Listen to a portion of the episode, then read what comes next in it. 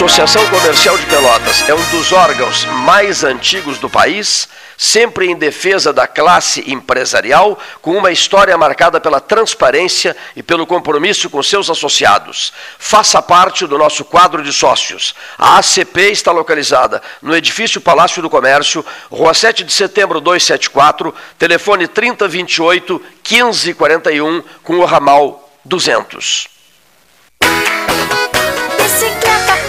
Corda, patinete na pracinha. Pra polio não atrapalhar, tem que vacinar. Pega, pega, jogar bola, brincar na piscininha. Pra polio não atrapalhar, tem que vacinar. Não esqueça, vacine seu filho contra pólio e outras doenças até o dia 21. Governo do Rio Grande do Sul. Novas façanhas na saúde. Pra polio não voltar, tem que vacinar. A SPO ampliou e inovou. Há 40 anos prestando serviços em arquitetura e construção. Agora também é consultoria imobiliária especializada. As tendências no mercado de imóveis, projeções, prospecções, oportunidades e as melhores estratégias e logísticas de compra e venda. Mande um WhatsApp para 53 98117 8685 ou ligue para 53 3028 9944 e converse com a equipe SPO. Bom Sul, qualidade em carnes suínas e bovinas. Avenida Fernando Osório, 6959. Telefone 3273-9351. O crédito consignado no Banrisul é digital. Você pode contratar seu consignado de forma rápida e de qualquer lugar acessando o app Banrisul Digital pelo seu celular ou o home banking pelo seu computador. Essa é mais uma facilidade com as vantagens e a segurança que só o Banrisul oferece. Verifique os convênios cadastrados no site banrisul.com.br barra consignado e aproveite. Suba no caixote do Café Aquário para debater a duplicação da BR-116. O 2020 foi cansativo? Então que tal presentear o seu ano novo? A Life Sleep Comfort tem ofertas que vão transformar 2021. Conjunto Box Casal Erval, 1190 ou 12 vezes de 119. Aproveite essa e outras promoções com a garantia da pronta entrega Life Sleep Comfort, a maior rede multimarcas de colchões do estado em Pelotas e Rio Grande ou em Porto Alegre, na Avenida Ipiranga, 7624. A Ecosul está no ranking das cinco concessionárias com melhor índice de desempenho ambiental do país. A boa notícia chega junto com a data que celebra o Dia Mundial do Meio Ambiente. Com essa avaliação, a NTT quer estimular as boas práticas socioambientais. Temos orgulho dos nossos programas de redução do consumo de água, energia limpa, produção de mudas nativas, separação de resíduos, frota sustentável, entre tantas outras ações do nosso cotidiano. Somos Eco. Somos Ecosul. Genovese Vinhos, Delicateces, produtos de marca, a qualidade de sempre. Ligue 3225 7775, Doutor Amarante 526. Visite a sua Genovese Vinhos. Ferragem Sanches, Barros Cassal 16, Arial.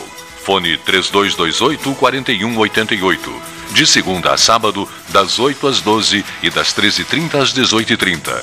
Material hidráulico, material elétrico, tintas, vernizes, tinners, máquinas serra mármore, furadeiras, cimento cola e ferragem em geral. Ferragem Sanches, Barros Cassal 16, Arial. Oi, tênis pra corrida, tem? Claro! Nós temos esse com absorção de impacto, aquele com palmilha flexível e esse aqui com solado mais estável. Gostou? Pensar. Ai, que dúvida. Na hora de pagar, tenha certeza. Com Banri Compras, por favor. Vá de Banri Compras. Só com ele você pode pagar do seu jeito. À vista, predatar para até 60 dias ou parcelar em até 12 vezes sem juros. Banri Compras. Pague do seu jeito. Ótica Cristal. Crediário, cartão ou cheque, a vitrine do calçadão da Andrade Neves. Panemio, alimentos saudáveis e conveniências. Osório, esquina Rafael Pinto Bandeira. Teleentrega 3225-2577. Balada Agora não. Encontro. Agora não. Festa. Agora não. A pandemia ainda não acabou. Evite qualquer tipo de aglomeração e respeite o distanciamento físico. Te cuida. Agora não é hora de se aglomerar. Governo do Rio Grande do Sul. Quer a versão digital da carteira de trabalho? rs.gov.br resolve. Seguro-desemprego pra rs.gov.br resolve. Pra tudo que você precisar, é só acessar e resolver. Precisou de um dos mais de 200 serviços digitais do Estado? Acesse rs.gov.br e resolve. É o RS Conectando os Gaúchos. Governo do Rio Grande do Sul. Novas façanhas. 13 horas e 15 minutos.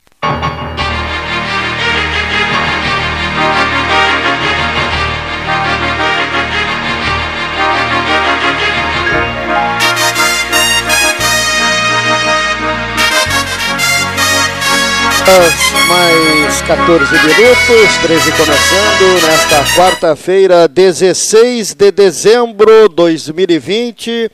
Parabéns ao nosso Leonir Baade pelo aniversário. Opa, brigadão, brigadão. 44 valeu, anos, parabéns, Leonir. 16 de dezembro também é aniversário. Quem é que está fazendo aniversário hoje também? O nosso, 13 nosso diferente. Serviço, é, né? nosso serviço especial 13H é. Covid-19. O 13 Covid-19 diferente. Quantos meses, Março? Abril, maio, junho, julho, agosto, setembro, outubro, novembro, dezembro. Nove meses a criança chegou. Hein? Que loucura, nove meses de 13 diferente. Nesse 16 de dezembro de 2020, ah, começando o programa desta quarta-feira, no dia do aniversário do Leonir Baade, dia dos 40 anos do Leonir. Ah, e muita satisfação aí em ter ah, o Leonir na equipe 13 horas, 42 anos. Hein? Quase que o 13 está igualando. Né, o É, Leonir. falta pouquinho. Dois aninhos. Né? Te alcança daqui a dois anos. Hoje tem Série B do Campeonato Brasileiro, Brasil e Botafogo de Ribeirão Preto. O 13 vai até as três da tarde. A partir das três da tarde, o Esperando Futebol com a equipe esportiva RU. Campeonato Brasileiro, Série B, tem jogo da Libertadores à noite também, Santos e Grêmio, Grêmio Santos e Grêmio, na decisão uh, de quem avança na Libertadores da América. Nos enviou áudio, conversamos, participou do 13, já várias vezes. Ontem participou de uma live do Diário Popular, reitor da Universidade Federal de Pelotas, Pedro, Pedro Curialau, ah, e questiona o sistema né, de distanciamento controlado, sistema de bandeiras, ah, mudanças no comportamento das pessoas e, segundo o reitor que vai falar nesse momento, há um certo descrédito por parte da população. Não sei se você concorda, você que está nos ouvindo, se você concorda com a, essa tese, nos envie mensagens através do, através do 981148808, 991256333. Reitor da Universidade Federal de Pelotas, Pedro Curi Alau. Uma saudação, Cleiton, uma saudação a todos que acompanham Pelotas 13 horas. Pedro Alau aqui, reitor da Universidade Federal de Pelotas, para conversar um pouco sobre a situação da Covid, uh, especialmente sobre uma eventual polêmica que possa estar existindo sobre a questão da, do modelo de distanciamento controlado do estado do Rio Grande do Sul. Então, para deixar muito nítida a minha posição, né, Cleiton, quando esse modelo de distanciamento controlado foi lançado lá no começo, eu falei que ele representava um avanço, né? Era um avanço porque naquele momento o Rio Grande do Sul tinha um plano, vários outros estados, ou a maioria dos outros estados não tinha nada. Ele era um plano que levava em consideração vários indicadores, eram 11 indicadores. Ele tinha essa questão da graduação, então não era só fecha ou abre, tinha o vermelho, o preto, o amarelo. E ele tinha a questão também da dinamicidade, que de tempos em tempos, na época uma semana em uma semana, ele poderia ser atualizado. Então, esses eram pontos bem positivos do modelo. Mas naquela época eu já criticava, e tu pode, o Cleiton falei várias vezes, inclusive aqui no 13 horas, que tinha algumas questões daquele plano que eu achava com falhas primeira questão era um pouco de precipitação do plano todo, me parecia que a implementação daquele plano estava um pouco antes da hora. Uma coisa era ter o plano, outra coisa era já fazê-lo funcionar imediatamente. Eu achava que aquilo era um problema. E também o fato de que, pelo algoritmo inicial, uma região ficar com bandeira preta era praticamente impossível. Pois bem, né, Cleiton, esse plano ele foi utilizado, ele teve bons resultados, nós não podemos esquecer. A pandemia no Rio Grande do Sul de março aí, vamos dizer até julho, agosto, foi muito mais branda do que no resto do Brasil, e parte desse sucesso se deve ao plano de distanciamento controlado. Mas a verdade é que efetivamente a partir de de um certo momento o plano foi uh, começando a, a, ser desacreditado pela população. Por que, que ele começou a ser desacreditado, né, Cleiton? Ele começou a ser desacreditado quando começou aquela coisa de que as prefeituras poderiam recorrer do resultado do algoritmo dos 11 indicadores. Então, era uma coisa estranhíssima, porque o algoritmo dizia que a cidade tal estava com bandeira vermelha, a cidade recorria e voltava para a bandeira laranja. Mas então para que, tem o algoritmo se o algoritmo acaba sendo desrespeitado, né? Isso essa crítica eu fiz várias vezes na mídia e aqui no 13 horas também. E o pior de tudo, que eu sempre falava também, né, Cleito, é aquela coisa que a gente viu várias prefeituras recorrendo para flexibilizar mais, e nós não vimos nenhuma prefeitura recorrendo para flexibilizar menos. Então eu não vi nenhuma prefeitura que ganhou a bandeira vermelha pedindo para ser enquadrada na preta. Eu não vi nenhuma prefeitura que foi classificada na bandeira laranja pedindo para ser classificada na vermelha. Ao contrário, só se via prefeituras que recebiam bandeira laranja e pediam para ser amarela, recebiam bandeira vermelha e pediam para ser laranja, e, e, regiões agora que recebiam bandeira preta e pedem para ser classificadas na vermelha. Então, com isso, o modelo entrou em descrédito. E aí eu acho que a questão mais central é a população, né, Cleiton? Eu acho que se a gente sair pela rua conversando com as pessoas e perguntando para elas hoje quais atividades que elas fariam se a cidade tiver em bandeira vermelha, ou quais atividades que elas fariam se a cidade tiver em bandeira preta ou laranja, eu acho que elas vão dizer as mesmas atividades, porque a população deixou de confiar no modelo das bandeiras, até porque, obviamente, ela fica confusa. Quando sai uma bandeira e no outro dia o prefeito, as prefeituras recorrem, troca a bandeira, volta, então acho que o modelo entrou em descrédito. Essa é uma crítica que a gente fez. Claro que isso não, não tem nenhuma uh, relação com a parceria institucional que existe entre a UFPEL e a Prefeitura de Pelotas, ou entre o governo do Estado, mas tem a ver sim com a total independência entre esses órgãos, que nos permitem fazer análises uh, ponderadas, elogiar quando achamos que as coisas estão corretas e criticar quando achamos que as coisas estão incorretas. Então, deixa um abraço aí para ti, Cleiton, para o Paulinho Gastal, para o Neif, para o Vaz, para toda a equipe do 13 Horas. Aí, reitor da Universidade Federal de Pelotas, concordo, né? Uh, a gente ontem já tinha essa, uh, uh, digamos, percepção, né, ao ver o, o, centro com movimento na área central com muitas pessoas, né? e vivendo a bandeira preta, né?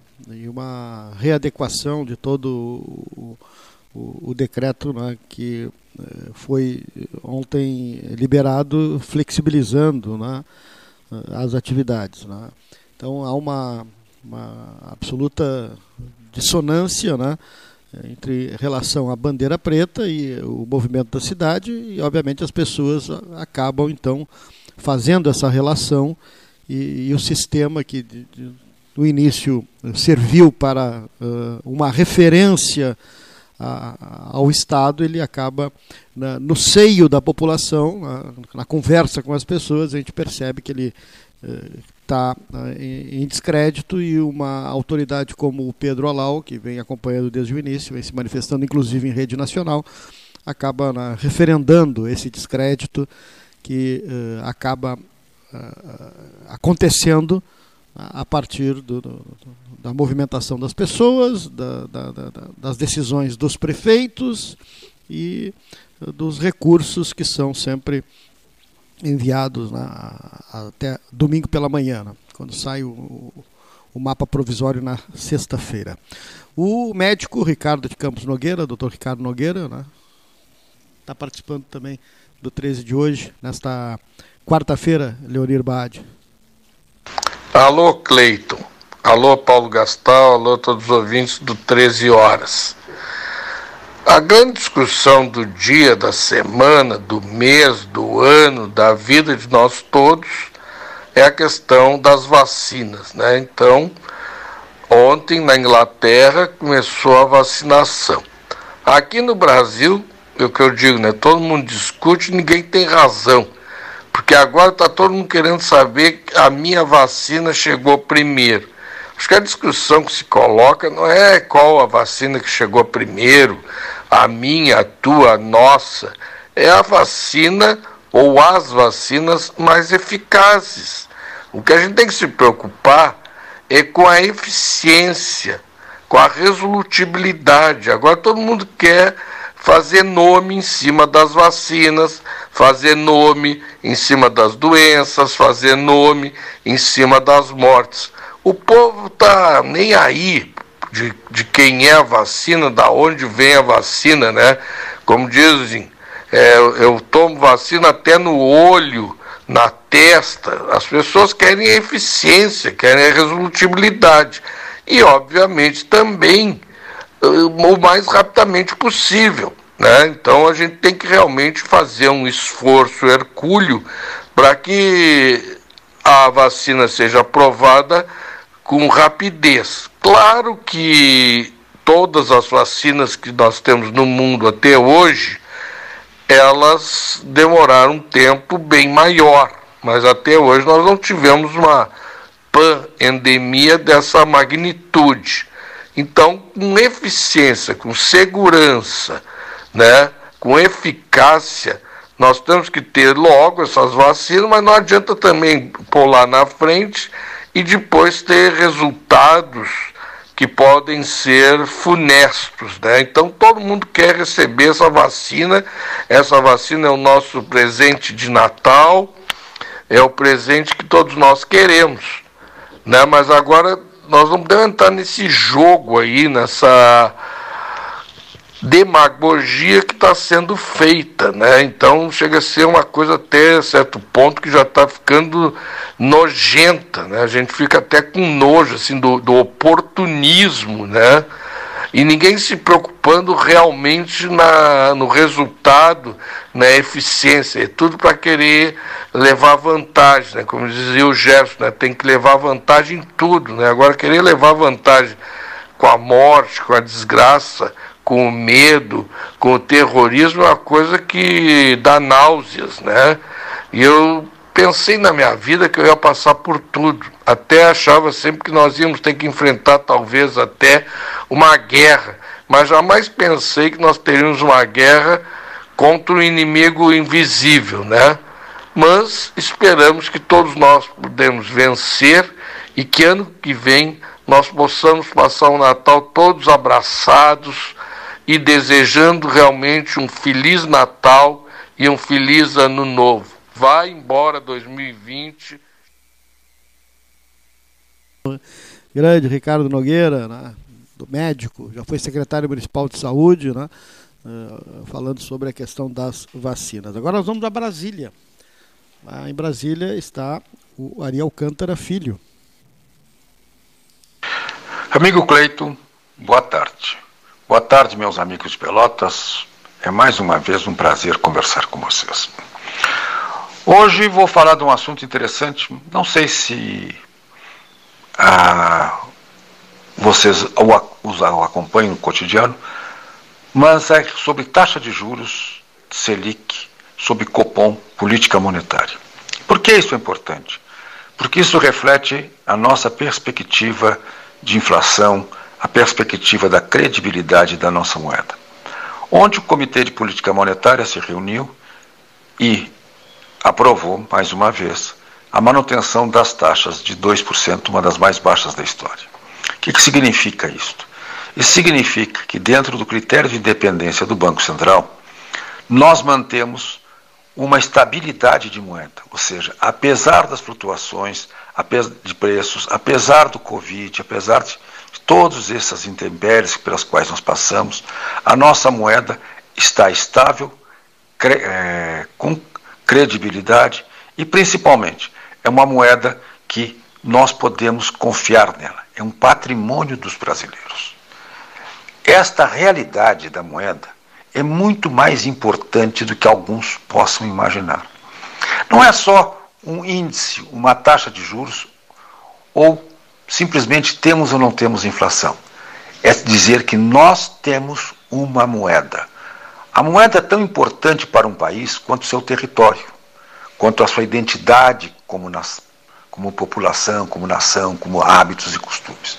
A moeda faz a força de uma sociedade. Então, esta decisão do Copom de ontem, o relatório que foi apresentado, que nós vamos ver com detalhes nos próximos dias, enfim, dá uma certeza que os brasileiros conquistaram isto a muito custo. E é interessante observar que esta política de inflação, de metas de inflação, já tem 20 anos. E que há mais de 25 anos o Brasil vive com a inflação, com a moeda estável. Um jovem de 25 anos não, conhece, não nasceu, não conheceu o que foi o pesadelo inflacionário, uma moeda cada ano. Este patrimônio é dos brasileiros, não é de um governo, não é de ninguém. Então, meus amigos de Pelotas, Cleito, é importantíssimo esta reunião do Compom, esta política monetária que nós brasileiros conquistamos nestes últimos 25 anos. Imagina que nesses 25 anos passamos por tudo. Passamos por presidente que entra, presidente que sai, impeachment, é, lava-jatos, pandemia, e a moeda está aí. Patrimônio de todos os brasileiros. Preservem a moeda gostem dela, tenham orgulho da sua moeda, como a gente tem orgulho da, do nosso território, das coisas nossas, do nosso dia a dia, da nossa identidade, sermos gaúchos, enfim. Vamos também ter orgulho da nossa moeda. É importante isso, é importante que cada um de nós saiba que a moeda é um patrimônio de todos os brasileiros. Esta é a mensagem que eu deixo para vocês depois da reunião do Copom de ontem. É interessante. Aqueles mais jovens que estão estudando economia, é importante que leiam na íntegra a ata da reunião de ontem. Ari Alcântara Filho, direto de Brasília. Então aí, aos nossos uma, amigos, colaboradores, participantes do 13, nesses nove meses que completa hoje, 16 de dezembro, esse serviço especial, né, 13 horas, esse serviço, esse programa de maneira diferente, né, um pouquinho diferente, um pouquinho mais lento até em alguns momentos, em função dessa pandemia que assola o país, o mundo e que nos forçou né, a mudar um pouco o panorama do 13. A gente está já até acostumado vendo as cadeiras vazias aqui, eu na frente do Cleito, na frente do Leonir, de aniversário hoje. Hoje completando então nove meses. E claro, com algumas participações ao vivo, né, com os cuidados que a gente tem né, tomado, né, tanto no convidado quanto né, em manter essa, esse distanciamento, né, que como disse o reitor Pedro Curialau, né, agora também começa a cair em descrédito junto à população. Falei agora pouco sobre isso e a gente concorda porque vê a população na rua e essa uh, esse certo bater cabeças né, das autoridades obviamente leva a esse descrédito né? não tem como ser diferente porque uh, há um desgaste também ao longo desses nove meses né? não há como não ter um desgaste né? tinha uma, uma previsão lembro que a gente falava aqui né, quando trocou a data das 12 horas científicas, não, vamos deixar para setembro, porque setembro já vai estar tá mais calma a coisa, vai ser mais fácil de trazer o pessoal. E realmente acalmou, setembro acalmou, houve né, uma diminuição, não, não resta dúvida, mas agora em dezembro, Vocês- em dezembro não, não- nunca teve como dezembro, né? E vocês lembram que no início ah, eu fazia uma, um- uma previsão de que essa pandemia não ia ser longa? É, é. Mas está. Tinha, tinha fé. Vai entrar 2021. Né?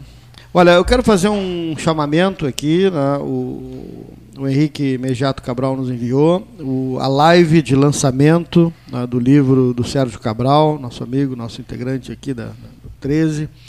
Live de lançamento, autobiografia de Sérgio Cabral, no próximo sábado, dia 19, portanto, agora, sábado, na página do Facebook, a partir das 8 da noite. né?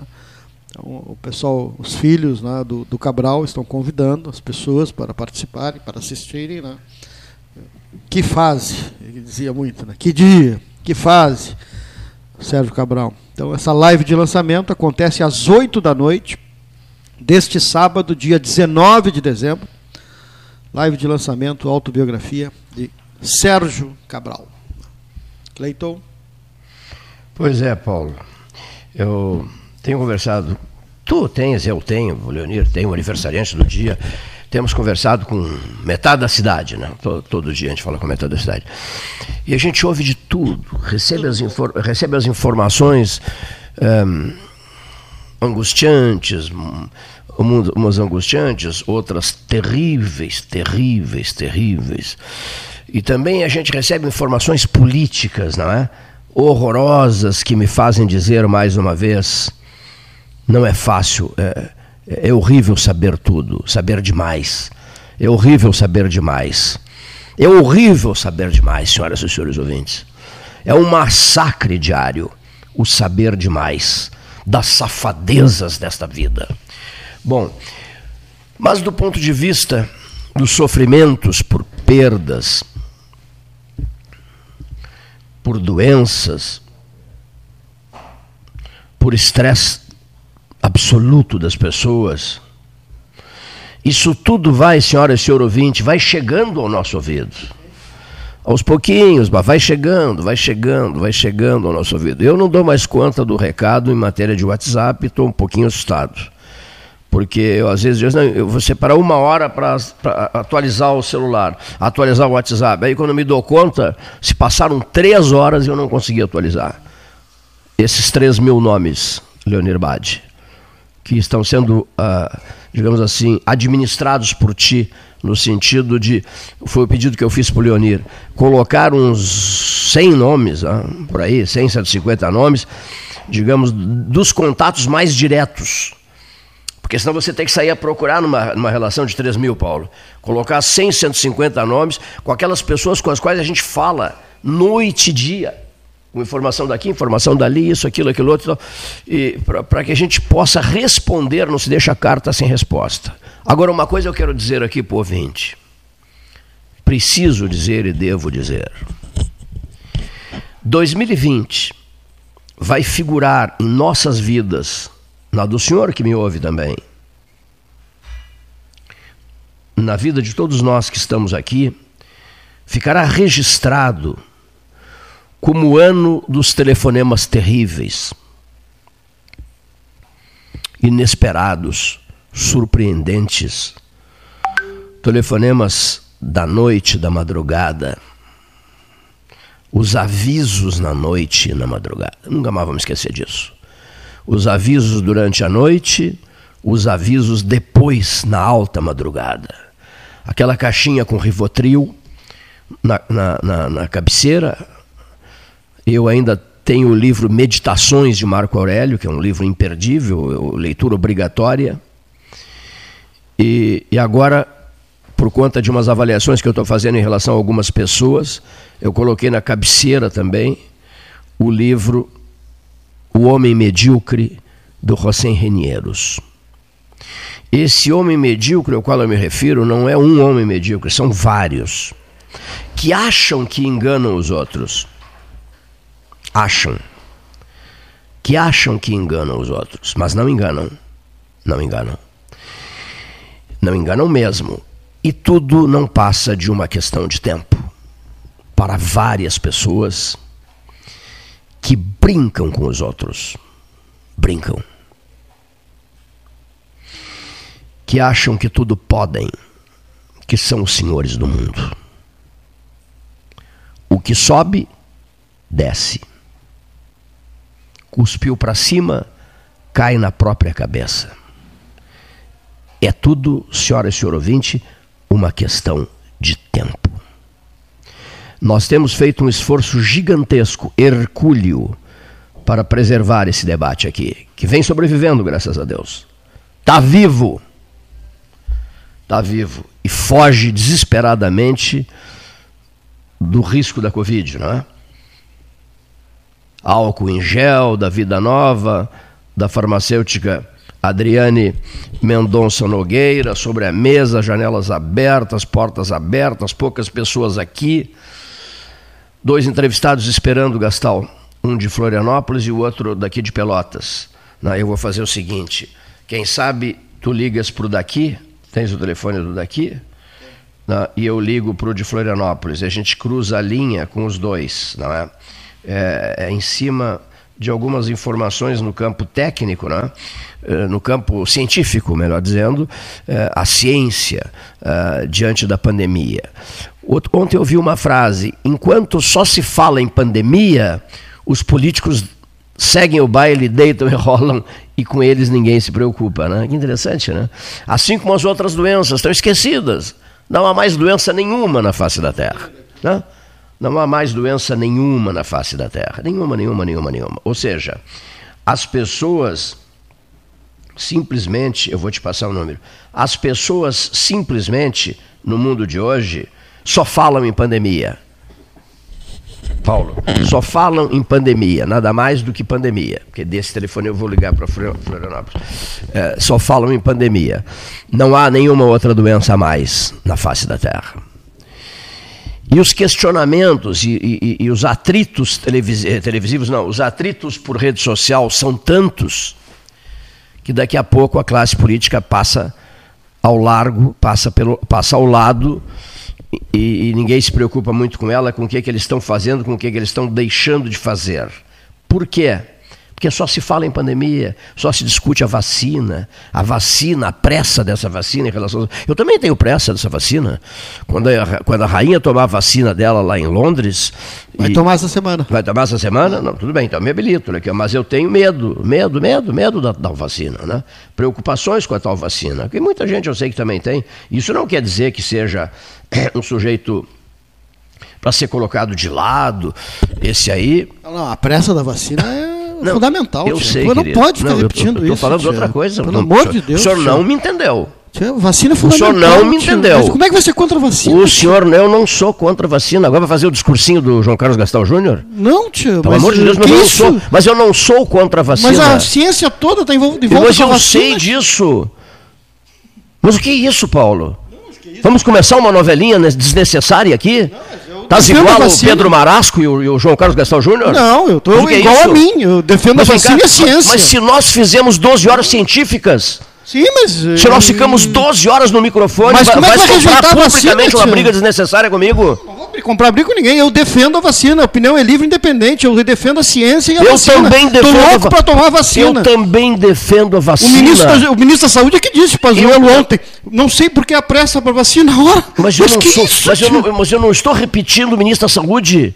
Eu também defendo. Deus, eu, favor, também defendo eu também defendo a vacina, mas eu tenho medo de tomar vacina. Eu quero saber qual. qual foi medo. isso que eu disse. Eu não tenho medo. Mas eu tenho. Eu quero saber qual a vacina correta, certa, que de, deva ser usada, porque corre-se o risco de que, na, na aplicação da vacina, ocorra qualquer situação qualquer sequela, né? Então, a, a... ação todas têm. Ah, sim. A... E, é, e é 100% a garantia da vacina, Gastão? 95, 98. 87? 87? Todos os cientistas perguntados, uh, é. tomar a vacina ou correr o risco de pegar a, a Covid, todos disseram tomar a vacina sem dúvida nenhuma. Qualquer vacina? Sim, qualquer uma dessas. Qualquer aí. vacina. Qualquer vacina. Qualquer vacina. Qualquer vacina. Eu Qualquer tentando me recuperar que passem pelas agências de, né, Já passaram? Como a Anvisa, como a da- dos? Estados Unidos, já passou. Dos Ah, já Estados Unidos já está liberada. Na, na Inglaterra, claro que passou, porque está sendo aplicada a vacina na Inglaterra. E no Brasil? No, vaci- no Brasil tem que passar pela Anvisa. Já não, pode, passou? não pode politizar. Já passou pela Anvisa, Não, não? não passou. Quando passar pela Anvisa, que inclusive os funcionários eh, que são técnicos disseram que não querem politizar a questão da vacina, não estão acelerando. No momento que liberarem ah, a vacina na Anvisa, pode se se Tomarias a vacina sem antes passar, eh, antes de passar pela Anvisa? Não, pela Anvisa não. Tem, tem que ter eh, o, res- o respaldo científico dos técnicos da Anvisa. Mas acredito piamente na vacina. Acredito piamente na ciência. Não tem dúvida nenhuma. Aí nós estamos perdidos, né? Se nós não, ah, não acreditarmos na- na- na- na- nos cientistas que em bloco e estão aplicando. Sabe quanto o Brasil de- dedicou para a vacina? Um milhão apenas para pesquisa de vacina. Tá? O nosso governo é o mais atrasado em relação à vacina. Daqui a pouco nós vamos ser ultrapassados pela Honduras e pelo Suriname, que estão já com política de vacinação. Informações são do Dória, essas informações? né? Do, não, do grupo do Dória? Ainda bem que tem o João Dória para dar um bafo na nuca Ainda no bem presidente. que tem o Dória. Ainda bem. Ele está dando um calor no presidente Bolsonaro. Se não fosse o Dória, nós estaríamos ainda numa situação pior ainda em relação a. Tu a confias vacina. no Dória? Não, confio Não, na vacina que ele está comprando. Tu disseste outro dia aqui, disseste maravilhas do Dória. Sim, confio no Dória. Prefiro, prefiro o Dória e ah, o trabalho que ele vem fazendo em relação à vacina em São Paulo do que o trabalho que o governo federal vem fazendo. Não, não, esquece o governo federal. O Dória é o teu modelo político. Não, não diria que é o meu modelo político, mas em relação à política da vacina que ele está adotando no estado de São Paulo, em relação ao governo federal, ele está dando de relho e está botando um bafo na nuca no presidente Bolsonaro. Com as melhores intenções. Bom, as Não, não, é intenções, as intenções não me interessam. Ah, não interessa. Não me interessa porque eu quero a vacina. Como ela vai chegar nas pessoas? E as pessoas é só perguntar na rua. As intenções não interessam. É só perguntar na rua, as pessoas querem a vacina. O, Ricardo de Campos Nogueira acabou de dizer isso. Aqui no programa, agora, agora, cinco minutos atrás. Médico, médico, hein? Foi secretário de saúde. Não questiona eh, os métodos paulistanos. Não questiona, não questiona. Os métodos paulistanos são do Instituto Butantan, altamente confiável, que não tem nada a ver com Dória. O Instituto Butantan existe há décadas. Produz sei. vacinas há décadas. É um exemplo, é um modelo de saúde pública do Brasil. Ele é um instituto do Brasil, ele leva, governo, ele leva dinheiro do governo federal. Ele está sediado em São Paulo, mas já produziu N vacinas, antídotos. Existem os maiores cientistas do Brasil no Instituto Butantan, que estão pra- estão fabricando a vacina aqui. A negociação com a China começou há um bocado de tempo, né? Olha, a China vem pesquisando há horas essa vacina e usou um modelo tradicional de fabricação de vacinas, que é a partir do vírus. Ela vai eh, enfraquecendo o vírus e foi aí que ela produziu a vacina, diferente de outras que são através de alteração genética. O senhor chegou a ouvir um trecho. Não precisa chamar de senhor, tia. Não, estamos em casa aqui. O senhor chegou a ouvir um trecho no qual eu disse ao senhor Osmar Terra, uma entrevista muito interessante feita por ti. Depois eu fiz uma, uma pergunta forte para ele. Eu digo assim: não está faltando no Brasil um, um Adib Jatene, um- uma figura gigantesca na área da saúde? E eu disse durante a entrevista, tu deve ter ouvido, eu disse durante a entrevista que o senhor eh, ministro da Saúde em soço. Ele não, não dá um recado bem dado, ele, ele, ele, ele, ele não sabe se posicionar. Sim, nós ele ele um confunde as pessoas. Eu disse isso para o Osmar Terra. E o Osmar Terra disse assim: não, ele é uma pessoa maravilhosa, fez um trabalho maravilhoso. Eu disse, sim, mas o trabalho que ele fez lá com a, na fronteira com a Venezuela, não, em relação a vacinas, em relação à tomada de posição e vencer o servilismo dele em relação ao presidente da República, que é um negócio cansativo e sacal, o servilismo do ministro da Saúde, isso me incomoda.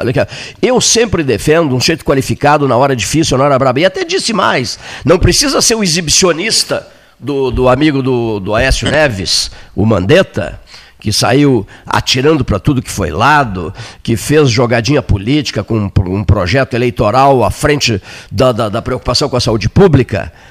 Eu disse isso. Tinha que ser um camarada padrão Adib Jatene. Um sujeito, um cidadão acima de qualquer suspeita, que passasse total confiança ao, ao, ao cidadão, ao, a qualquer brasileiro. E ele disse assim: Pois é, Cleiton, mas é muito difícil. Achar um Adib Jatene. Aliás, achar um político no Brasil é muito difícil, né?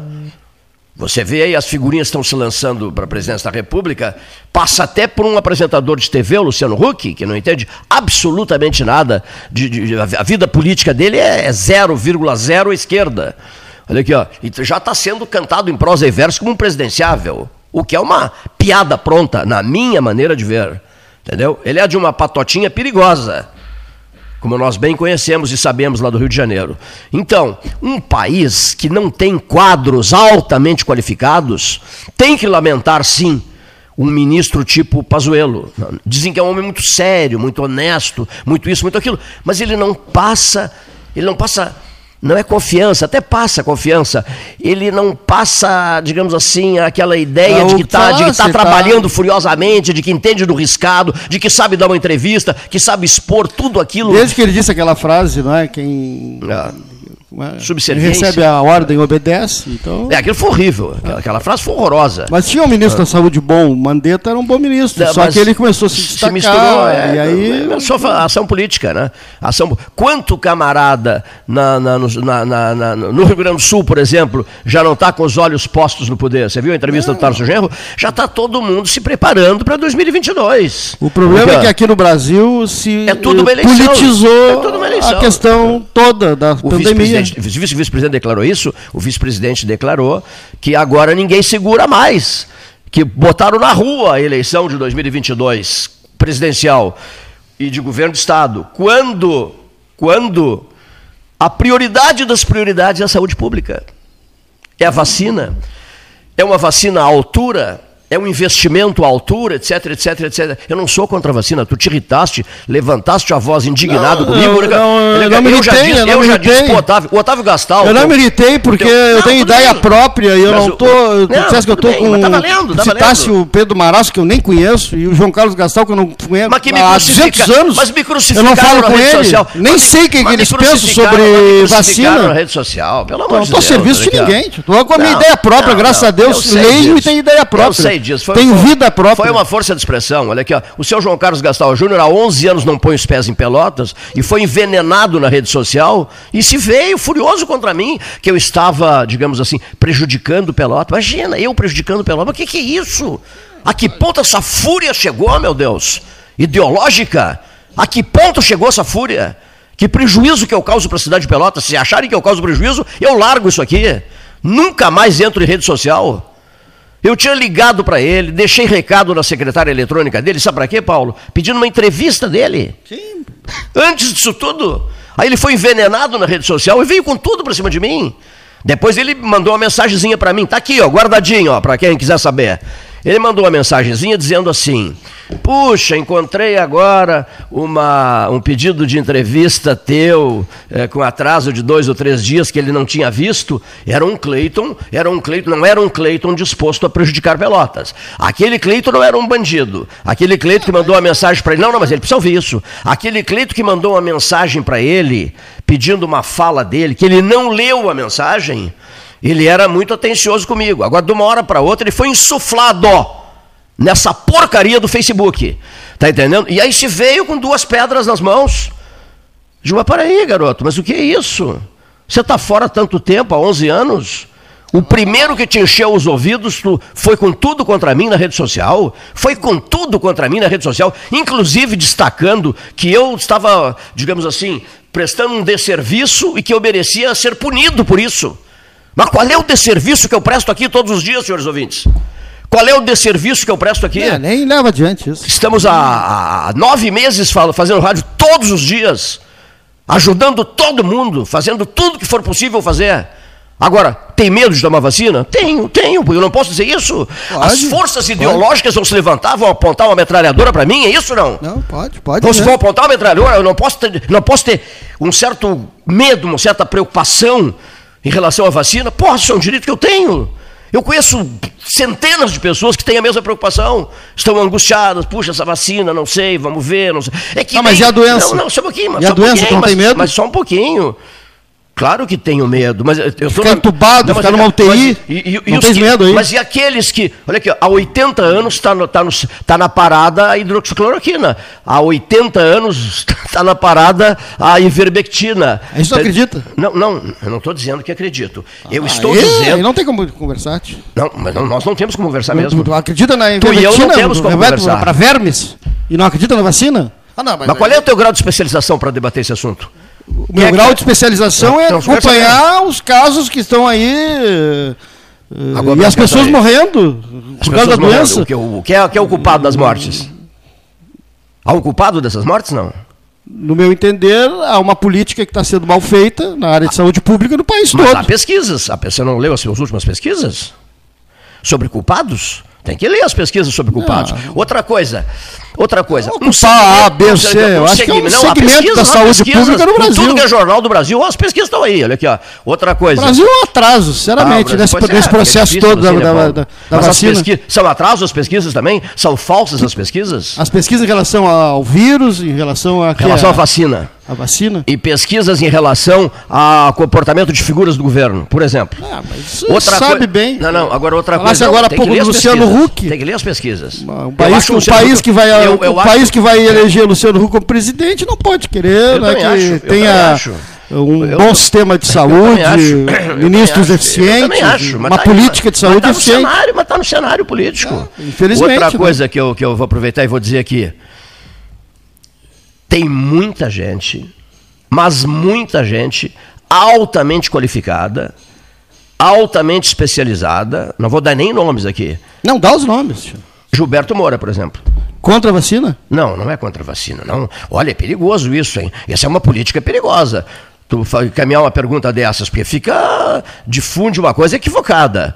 São pessoas que poderão dar depoimentos importantes aqui em relação à hidroxicloroquina, à ivermectina, por exemplo. Você não pode limitar a uma doença para vermes, para um verminose. Não, não é assim. Não é assim, meu velho. Não pode, tu não pode. Nós não temos esse Esses, direito. esses dois medicamentos Nós- deram um nós- nós não sinal dois para um determinado Tá a momento. um determinado momento. Não estou Não. com a cabeça feita por Não, ninguém. pelo Eu já te disse Deus, que eu tenho ideia própria e penso local, por mim. Não é isso. Penso Mas por eu- mim e não estou a serviço de ninguém. Mas eu ouço cientistas, tu ouves Eu- também. Não, tia, mas os cientistas todos são a favor da vacina, tia. Todos estão a favor da vacina. A ciência do mundo Nós se estamos- mobilizou a favor nós da vacina. estamos tia. discutindo. A Rainha Elizabeth e o príncipe Philip vão tomar a vacina. A ivermectina e a hidroxicloroquina, porque essa tua fúria contra. Não é fúria, Mas tia. como não? A hidroxicloroquina, a ivermectina Acabaste de dizer que não haveria conversa, não haveria debate entre Em nós por causa alguns disso. casos elas Ah, fizeram de efeito Deus. no início da Ah, em doença. alguns tia. casos. Em alguns casos. Tu chegasse a dizer assim, não há condições de continuar essa conversa, mas é um grau de fúria contra essa medicação, por quê? Não, não. ah, não tem ideologia? É Não, ideologia? Não, não é ideologia, graças é a Deus ideologia. não é ideologia. Não não estou com ideologia nenhuma, apenas na- defendendo uma tese que muitos defendem, que é a tese, da ciência e de que eu vou tomar vacina, assim como várias pessoas e milhões de pessoas no Brasil querem a vacina. Eu também e a política tomar brasileira Mas está também atrasando vacina. a vacina no Brasil. Eu vou tomar vacina quando eu sentir confiança na vacina. Sim. Eu vou tomar a vacina quando eu sentir confiança na vacina. Bem, então tá. Tá entendendo? Quando você olha essa aqui, ó. Essa aqui é da rainha, da, da, da, da rainha da Inglaterra. Posso confiar. Vamos a Londres. Tá? Vamos A, a... a alemã e norte-americana. A alemã e norte-americana. Todas, Tá, aqui, todas utilizam insumos chi- chineses, quer saber? Todos eh, os insumos da fabricação da, da, da- da vacina vêm da China. Eu sei disso. Eu sei disso, mas você tem que ter confiança no laboratório, né? Tem que ter muita confiança no laboratório. Por quê? Você lê jornal daqui, jornal dali, jornal de acolá, e aí o que é que diz? Os perigos quais são? Não, as pessoas têm medo, têm medo de uma sequela qualquer, tá entendendo? Por isso só quero ir na vacina certa, nada mais que isso. Agora, isso não é motivo, com todo respeito, não é motivo. A vacina pra- pra da isso- H1N1, essa, o, o vírus, esse coronavírus, ele é conhecido há mais de 50 anos, Cleiton. Você vem sendo estudado há mais de 50 anos. A H1N1, hidroxicloroquina também. H1N1, Há mais de 80 anos. H1N1 causa um efeito em algumas pessoas, em outras tudo não. eu bem, tomei é. todo ano a H1N1. Eu não pego gripe há não sei quanto tempo. Na, eh, Graças a quê? Graças à vacina H1N1. A hidroxicloroquina. E algumas pessoas ela causa, é causa febre, causa uma Há, indisposição. há mais de 80 anos. Há mais de 80. É usada por todo mundo há mais de 80 anos. Agora virou coisa proibida no Brasil, assim como a ivermectina. É uma coisa assustadora isso. Virou, um, virou, um, virou uma discussão ideológica, senhores é, o ouvintes. coquetel que chama, o coquetel da, da, da- da Covid. é. Tem mais uma ainda, um antibiótico, que é a azitromicina também. São quatro, quatro medicamentos que se tomam em determinado estágio da doença que alguns médicos estão prescrevendo. Olha aqui só. O Paulo Gastão Neto e eu e o Leonir Baade mergulhamos de cabeça. Nós não estamos brigando aqui, nós estamos discutindo com aspereza. Eu acho né, válido isso. Nós trabalhamos nesses nove meses que se fecham, que marcam hoje, que, que, que estamos a alcançar nove meses hoje, desde 16 de março até 16 de dezembro, dia do aniversário do nosso Leonir Bade. É, há nove meses nós estamos aqui todos os dias. E nesse período, e os altos méritos foram do Paulo nisso, justiça seja feita, a campanha, campanha não, Cleito, o projeto 12 Horas Científicas ouviu, alô, senhores do Facebook, ouviu que resolveram me metralhar gratuitamente, ouviu 48 cientistas das Américas, Estados Unidos, México, Canadá, da Ásia, da Europa, do Brasil inteiro, dos Estados Unidos, para dar uma ideia, foi o senhor, foi o senhor André Nader Calil, né?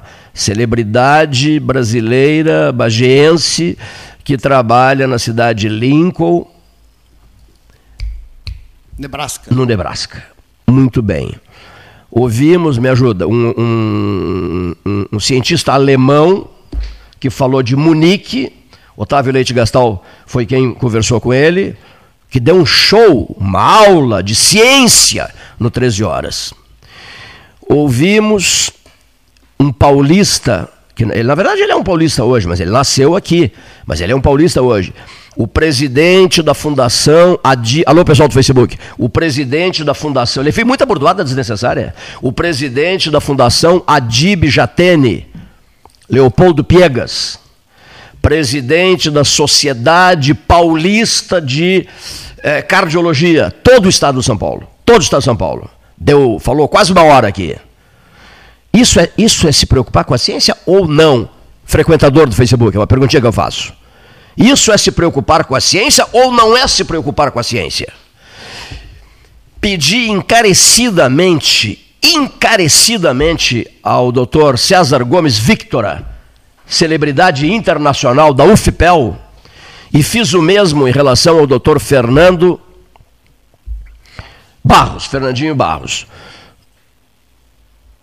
entrevistas especiais e presença ao vivo nas 12 horas científicas.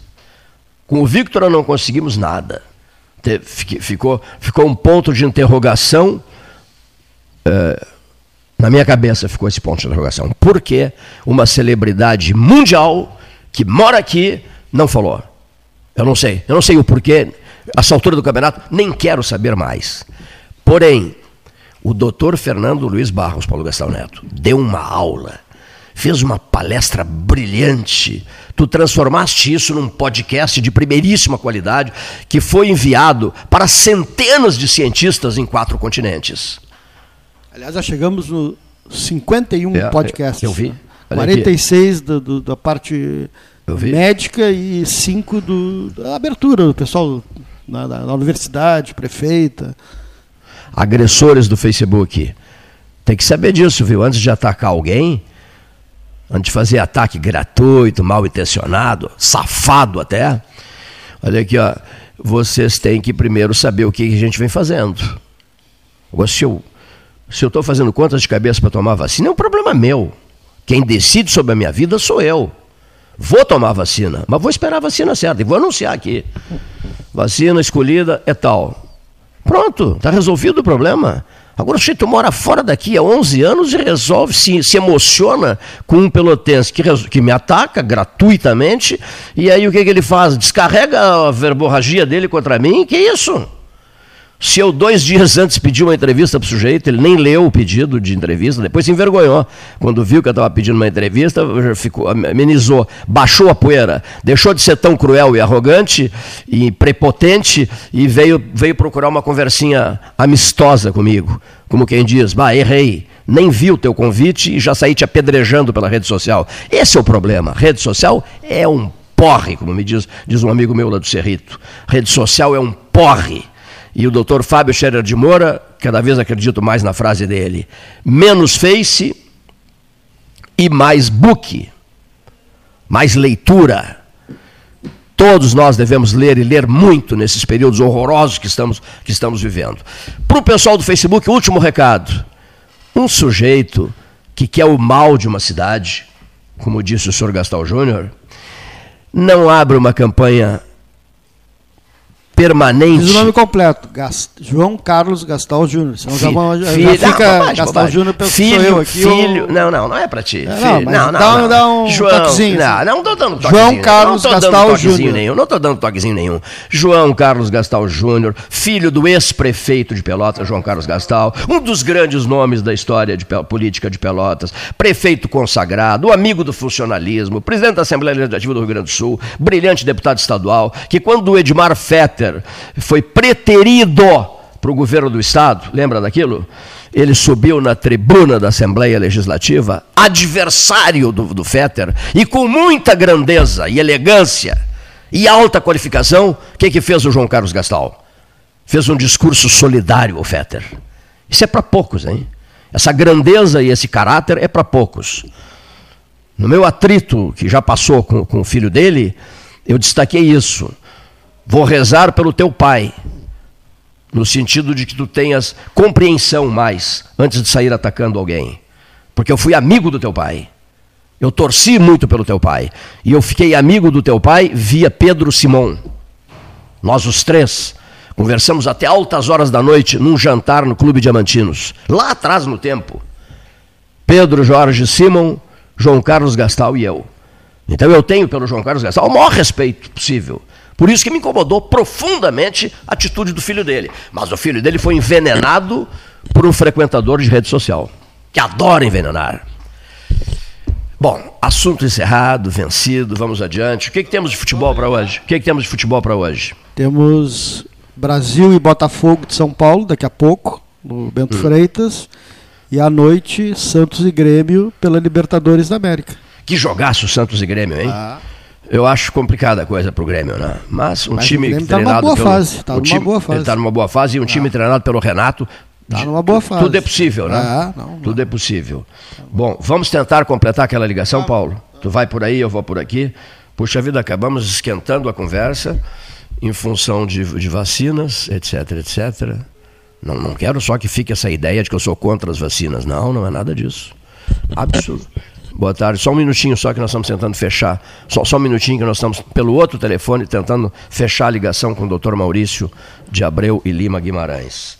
São agora 14 horas e 6 minutos, hora oficial Ótica Cristal. A Cristal da 7 de setembro, a Cristal da Andrade Neves, a Cristal de todos. A Cristal daqui, a Cristal dali, a Cristal de qualquer endereço, a Cristal que fala de qualquer grande cidade do mundo, ou pequena cidade, ou média cidade, a Cristal que uniu 50, mais de 50 países nesses 42 anos de debate 13 horas. Então nós vamos fazer o seguinte: num telefone, o, o, o, Roberto admira muito o doutor Maurício de Abreu e Lima Guimarães, correto? Admira bem o doutor Maurício de Abreu e Lima Guimarães. Na, na outra ponta está o doutor, tá o doutor Maurício. Boa tarde, doutor Maurício.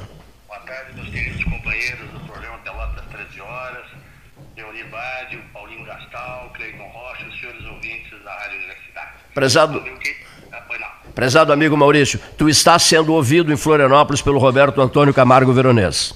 Opa, muito bem, meu grande abraço a esse pesquisador que acompanhei desde o início aqui em Pelotas, seus trabalhos de pesquisa, especificamente na, na fitoterapia, que é onde começou, e brilhante jornada. Um grande abraço, saudações aí nessa terra abençoada que é Florianópolis. Boa tarde, meu querido doutor Maurício. Uma satisfação enorme de encontrá-lo. Mandar um grande abraço também. E agradecer muito todas as suas considerações. Onde é que é o volume? Obrigado, meu irmão. Uma, uma satisfação. Onde é que é o volume? Estar tá em contato com esse amigo que há muito tempo eu não consigo ver, viu? É verdade, uma satisfação enorme da minha parte também. E eu fiz questão de, de pedir ao Cleiton também que, que, que, trouxesse o senhor a essa, a essa entrevista para que nós pudéssemos uh, lançar algumas luzes, algumas luzes é, para contribuir com o debate. Nós não, nós não queremos formar a opinião de ninguém, nós queremos contribuir com o debate científico. Sempre durante essas grandes epidemias, doutor Maurício, aparecem os grandes epidemiologistas, os grandes cientistas da humanidade, como, por exemplo, uh, Robert Koch. E, e, me parece muito oportuno que, que nesse momento é, em que se nos defrontamos com um novo vírus, é, é, seria o momento de nós termos, assim como tinha lá o Dante Alighieri, a beira do Aqueronte, do Rio do Inferno, alguém para como Virgílio para poder lhe, lhe, orientar. E eu penso que nós, em meio a essa pandemia, precisaríamos trazer os grandes espíritos, como me disse uma vez o Dr. Paulo Oliveira, que quando nós queremos uh, fazer a diferença, temos que chamar os grandes espíritos. E, e, me parece que um grande espírito a ser chamado é, nesse momento, uh, o espírito do Robert Koch com seus postulados, né? que, que, a meu modo de ver, em muitos momentos se, é, se contrapõe à narrativa é, de toda uh, essa pandemia. Por exemplo, o terceiro postulado de Koch diz que um determinado microorganismo, quando colocado no meio de crescimento, é, ele reinoculado no, no, paciente, ele precisa ah, apresentar a doença específica e os seus sintomas. Eu friso essa última, esse último detalhe, os sintomas. Né? dessa doença. O vírus precisa manifestar sintomas. Então, nós temos hoje termos, doutor, que eu gostaria que o senhor é, traçasse a sua opinião, nos deixasse a sua luz com relação, por exemplo, a esse termo, assintomático, por exemplo, que isso, frente aos postulados de Koch, parece que, que, que, que soa contraditório. Prezado amigo, deixa eu te dizer algo muito importante. Eu convivo na área da medicina laboratorial há 48 anos.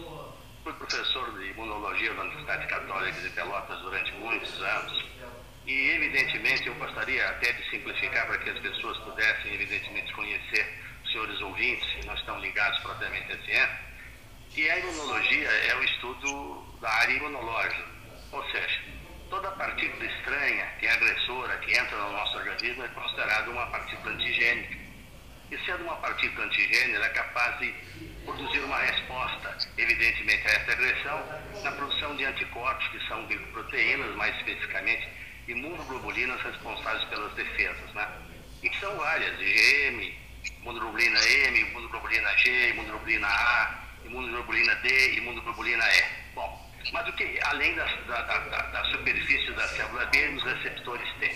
Mas o que eu queria dizer é o seguinte, que, na verdade, o coronavírus é uma família de vírus que causa infecções respiratórias, né, e que na, já foi descoberto na China pela primeira vez em 1937, e em 1965 ela foi descrita como um coronavírus pelo perfil microscópico, uma forma de corona.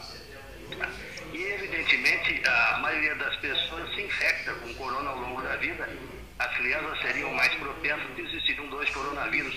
O alfa coronavírus, que é o 229E, o NL, que é o 63, e o beta coronavírus, o AC43, HKU e 1. Naturalmente, o SARS, que é a síndrome respiratória aguda grave. Né? E agora nós temos o SARS, associado ao Covid-2, que é o coronavírus. O que, é que, a gente quer dizer, na verdade, é o seguinte: nós estamos enfrentando, e eu, eu quero levar para um outro aspecto, porque às vezes o que nós estamos notando, aqueles que se preocupam com a ciência, é que é uma discussão que entra sempre num campo, muitas vezes, discussão não apenas científica, mas em características ideológicas e até partidárias. Nós hoje assistimos uma população, uma comunidade mundial extremamente adoentada sobre diversos aspectos, porque saúde não é apenas o aspecto físico, é o aspecto físico, é o aspecto mental, é o aspecto social e até mesmo o aspecto espiritual que foi englobado como um fator extremamente importante, já que a ciência, a SOBESBA, por exemplo, Sociedade uh, de Cardiologia do Estado de São Paulo, hoje, uh, traz um trabalho aos, ao, aos cardiologistas, dizendo quão importante é despertar nos seus clientes a fé, porque a fé é, tem mostrado resultados extraordinariamente interessantes na cura de diversas enfermidades, não só cardiovasculares, na área da oncologia, enfim. Então, nós enfrentamos hoje uma sociedade adoentada, aflita, ansiosa, extremamente depressiva e eu diria até mais, muitas vezes violenta, porque é muito comum hoje, por qualquer motivo, as pessoas, vamos dizer assim, uh, acabarem reagindo de uma forma intempestiva e até mesmo, muitas vezes, agressiva. Então, o que, que eu vejo na realidade em todos esses aspectos? Por exemplo, do ponto de vista científico, nós sabemos, e o nosso querido pesquisador Veronese também concorda, que essa, esse microorganismo, SARS-2, ele usa as células humanas para se replicar. E ele invade o organismo e, naturalmente, os mecanismos pelo qual ele invade, o primeiro é o ataque em que ele, depois de ingressar no corpo, se aloja no trato respiratório e é um composto do filamento de RNA, que é um material genético envolvido com uma membrana de gordura e espinhos né, de proteína, que são esses picos que compõem a coroa que dá o nome ao microorganismo. Esses picos são minúsculas chaves, né, que permitem ao vírus a conexão com as células humanas, e uma vez conectado, o vírus entra na célula e começa a se reproduzir. E o sistema imunológico passa a produzir esses anticorpos, nós citamos ali o membros de defesa, tem dificuldade para combater o vírus por causa da impossibilidade da conexão exata com os picos da proteína. Né? E por isso que o que, que se usa nesses aspectos? Né? As drogas antivirais, que bloqueiam os encaixes do vírus, impedindo que eles infectem as células, né? ou, e entre eles várias outras, outras drogas, né? que interrompem, interrompem a capacidade de multiplicação do vírus ao impedir a replicação. E outras provenientes de anticorpos pessoas recuperadas da doença para acelerar o sistema imunológico. E aí a gente entra naturalmente nos processos de vacina tão discutido e tão comentado e que traz bastante preocupação à medida que a gente vê que há uma guerra em relação às vacinas e há uma, uma, uma aceleração, sem sombra de dúvidas, para que a vacina saia o mais rápido possível, que é a expectativa de todos, especialmente daqueles que estão adoentados, para que nós possamos ter uma vacina eficaz, mas uma vacina que evidentemente passe por todas as suas fases, né? É, porque até agora a Anvisa, por exemplo, não tem registro, né? Pelo menos diz que não há registro das vacinas no Brasil. E como consequência, naturalmente a vacina da Universidade de Oxford é a primeira que, tá, que já está em estudo na terceira fase, na fase 3. Né? E que se observam algumas coisas interessantes, como, por exemplo, quem recebe duas doses completas de vacina acaba havendo uma imunização de 62%. E quem realmente toma meia dose mais uma dose completa, 90%. Então, isso publicado no Lancet, né? Então, o que, que a gente está vendo? A gente está tá, tá analisando e está convivendo com um estudo científico um pouco acelerado em função das necessidades desta pandemia que já vai, com certeza, adentrar 2021, ter uma data prevista para o seu, para o seu término. Porque, veja bem, normalmente as vacinas consagradas, que foram feitas até com material virótico, geralmente trabalharam antigamente com vírus atenuado, né? Eram vírus atenuados, com vírus inativado, e passaram não só por fases as mais distintas, como levaram algum tempo em experiência, né? Isto naturalmente fez com que elas se tornassem seguras, embora houvessem, como sempre existe, porque geralmente as vacinas trabalham com a, a membrana coralantoide do ovo, né? E pacientes alérgicos ao ovo apresentavam sinais alérgicos. Mas fora isto, as vacinas foram consagradas. O que existe hoje e que leva à preocupação é exatamente a necessidade que há da, da comunidade mundial, e especialmente da comunidade científica, de encontrar o quanto antes né, a, a, esse antídoto capaz de conseguir fazer com que haja um processo de imunização. Tá? E, então, há que se pensar também, como ocorreu, diferente das outras patologias, que, por exemplo, aqueles que se infectaram com o coronavírus ah, e que poderiam parecer que por alguns meses permaneceriam sem, sem infecção, acabaram reinfectando, alguns com 90, outros com, com 180 dias. Né? Então, assim, algo que continua precisando de uma avaliação tranquila da, da ciência, no sentido de que possa responder as necessidades da população mundial com segurança, com tranquilidade e eficiência. Né? Eu entendo assim e vejo nesse aspecto a, necessidade de que se tenha realmente o interesse imediato de encontrar um meio para solucionar é, esse, esse, essa, esse problema de ordem mundial, mas vejo também, que é, aflige a todos nós, que é preciso que tenhamos assim, possamos vencer todas as fases, não te parece, Veronese? É, doutor Maurício, eu acompanhei com a máxima atenção todo o seu pronunciamento, concordo plenamente, concordância com todas as suas palavras e gostaria de, de fazer uma ligação, por exemplo, quando o senhor colocou a questão da fé, né, que nas pesquisas tem revelado esse, esse grande potencial de cura, e eu gostaria de chamar agora um, um outro grande espírito que chama-se Pavlov, é, que uh, nos estudos normalmente se reconhece o Pavlov pelos estudos com os reflexos condicionados e pela descoberta dos reflexos condicionados como mecanismo de, de funcionamento do sistema nervoso central e trabalho devido ao qual Pavlov ganha o Prêmio Nobel de Medicina. É, então, o Pavlov, ele, ele, além de demonstrar os reflexos condicionados, fez vários estudos com relação à dor, né, e que envolviam exatamente os mecanismos da consciência, né, e ele então colocava que a dor era um mecanismo cortical, por exemplo, feridos uh, uh, quando recebiam a notícia que no outro dia poderiam voltar para o seu país ou para sua casa, imediatamente uh, havia um alívio desse, dessa sintomatologia da dor. Então eu gostaria de chamar aqui para nós traçarmos um paralelo, inclusive demonstrando as, a grande sabedoria daquelas palavras do Cristo que dizia, né? Fé do tamanho de um grão de mostarda remove montanhas, e fazendo um paralelo com essa com essa ciência do Cristo, a, a essa descoberta do Pavlov de que a, a, dor é um mecanismo cortical, então que realmente quando a pessoa acredita firmemente, tem essa fé de que vai, vai melhorar de alguma doença ou, ou que vai passar a dor, existem mecanismos através de prostaglandinas e outras substâncias do nosso organismo que são capazes realmente de bloquear a dor a partir de um processo cortical, né, a partir de um, de, de um processo da córtex cerebral é, que se insere perfeitamente nisso que o senhor estava dizendo. Agora, voltando à questão da vacina, das, das vacinas, né, eu gostaria de aproveitar isso também, porque, na verdade, professor, eu penso que nós temos uma população, de certa maneira, ao invés de ter o reflexo condicionado da imunologia, está descondicionada imunologicamente. E daí enfrentar tão, tão graves problemas com relação a vírus, né, a relação a, a, infecções viróticas, porque o, o, sistema imunológico está debilitado. Está debilitado por quê? Está debilitado por estar descondicionado frente aos imunossupressores ah, e, e, há outros detalhes que, porventura, venham a descondicionar a imunidade né, e principalmente a resposta dos leucócitos com relação à estamina.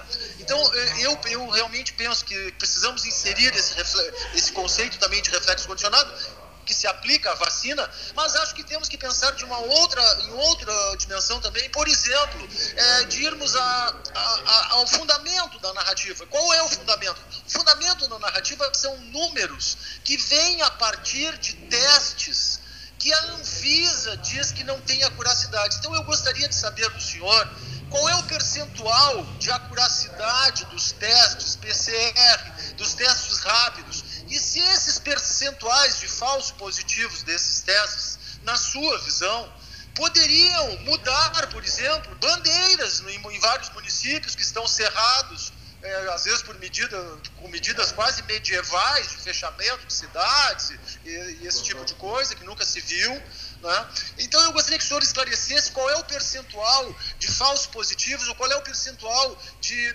acuracidade dos testes que nós temos hoje em dia. Em primeiro lugar, eu queria aproveitar o gancho que o amigo deixou, que se fala em pandemia apenas no quadro viral, no quadro de saúde pública. Mas a pandemia aflige a sociedade há muito tempo nos seus valores mais intrínsecos, né? Porque, veja bem, a pandemia social é, é uma pandemia de graves consequências, porque a civilização só vai perceber isso daqui a algum tempo. Porque o isolamento social, que não se mostrou tão eficaz em muitos lugares, ele produziu um isolamento das pessoas em direção ao trabalho, mas não isolou as pessoas dos seus convívios, porque muitas criaturas se reuniram para festas em lugares, não iam para o trabalho, mas se reuniam e de nada adiantou uma, uma, uma, um, uma decisão apenas assim. É, tomei esta atitude de isolar as criaturas se não houver uma conscientização de cada criatura na forma de se proteger. Eu estou enfrentando o coronavírus, apesar de ser um profissional considerado de risco, desde que ele iniciou. Eu e uma equipe de trabalho, todas elas têm sido naturalmente resguardadas e nós temos conseguido fazer com que todos os nossos elementos se mantenham é, com saúde sem terem contraído a doença. Então eu vejo uma pandemia ah, que causa uma aflição nas criaturas e que leva realmente ao descrédito, leva à ansiedade, leva a crises depressivas, e isso faz com que haja a diminuição do poder imunológico, e nós sabemos que o estressamento, nós sabemos que a enfermidade mental, especialmente aquela que não motiva as criaturas a uma resposta sadia, de otimismo, de esperança, de paciência, e traz, um, sem sobredúvida, um, um sentido espiritual. Porque se diz que as pessoas que militam nas ciências têm de ser incrédulos. E nós não, não, não concordamos com isso, porque ao longo de quase 50 anos de vivência, nós conseguimos encontrar na intimidade do, dos tecidos, na investigação das células, na observação de tubos de ensaio, a presença divina de todas as formas possíveis, mostrando à criatura que além de algo considerado é, embrutecido, como seria apenas um vaso físico, existe um princípio inteligente. É uma filosofia, sim, mas o ser humano inteligente não pode viver simplesmente tateando as coisas. Ele precisa perquirir, ele precisa se infiltrar no conteúdo filosófico da própria existência para diferenciar uma existência do, de uma vida. Existir, qualquer um existe, a pedra existe, a árvore existe, mas viver é preciso que se use uma filosofia, um entendimento, uma conduta para perquirir as razões da própria existência. Então, assim, eu entendo que esse, este isolamento produzir, produzirá com mais agudidade no decorrer do tempo, porque ela isolou as criaturas, isolou pais, eh, filhos de pais, avós de netos, tudo bem, mas também produziu desemprego, e isto vai ter uma repercussão profunda, o desemprego tem uma repercussão social, o fechamento de empresas. Então, a saúde, ela não pode ser só individualizada, ela tem que ser visualizada do, da forma coletiva. Então, isso é indispensável. Agora, com diz respeito aos meios de diagnóstico para poder uh, diagnosticar, nós temos meios considerados padrões ouros, como RT-PCR, que deve ser feito entre o terceiro ao sétimo dia, e tem uma, uma, uma, uma especificidade uma sensibilidade que é diferente de especificidade, ao redor de 92%. Né? Nós temos também um RT, teste rápido, pesquisa de antígeno, também deve ser feita, de preferência até o oitavo, terceiro ao oitavo dia, e tem também uma, uma sensibilidade, e evidentemente como tal, embora existam outras cepas de coronavírus, precisa ser acoplada, não isoladamente, mas com os dados clínicos, as síndromes que apresentam o coronavírus e, evidentemente, que há necessidade de investigações, não só clínicas, mas também com suporte de toda uma síndrome que faz respeito ao resultado simplesmente de positividade, como também a não positividade, porque a grande parte, muitas vezes, da população, quando se dirige a esses locais e preenche os questionários, a gente observa eles não dão dados concretos.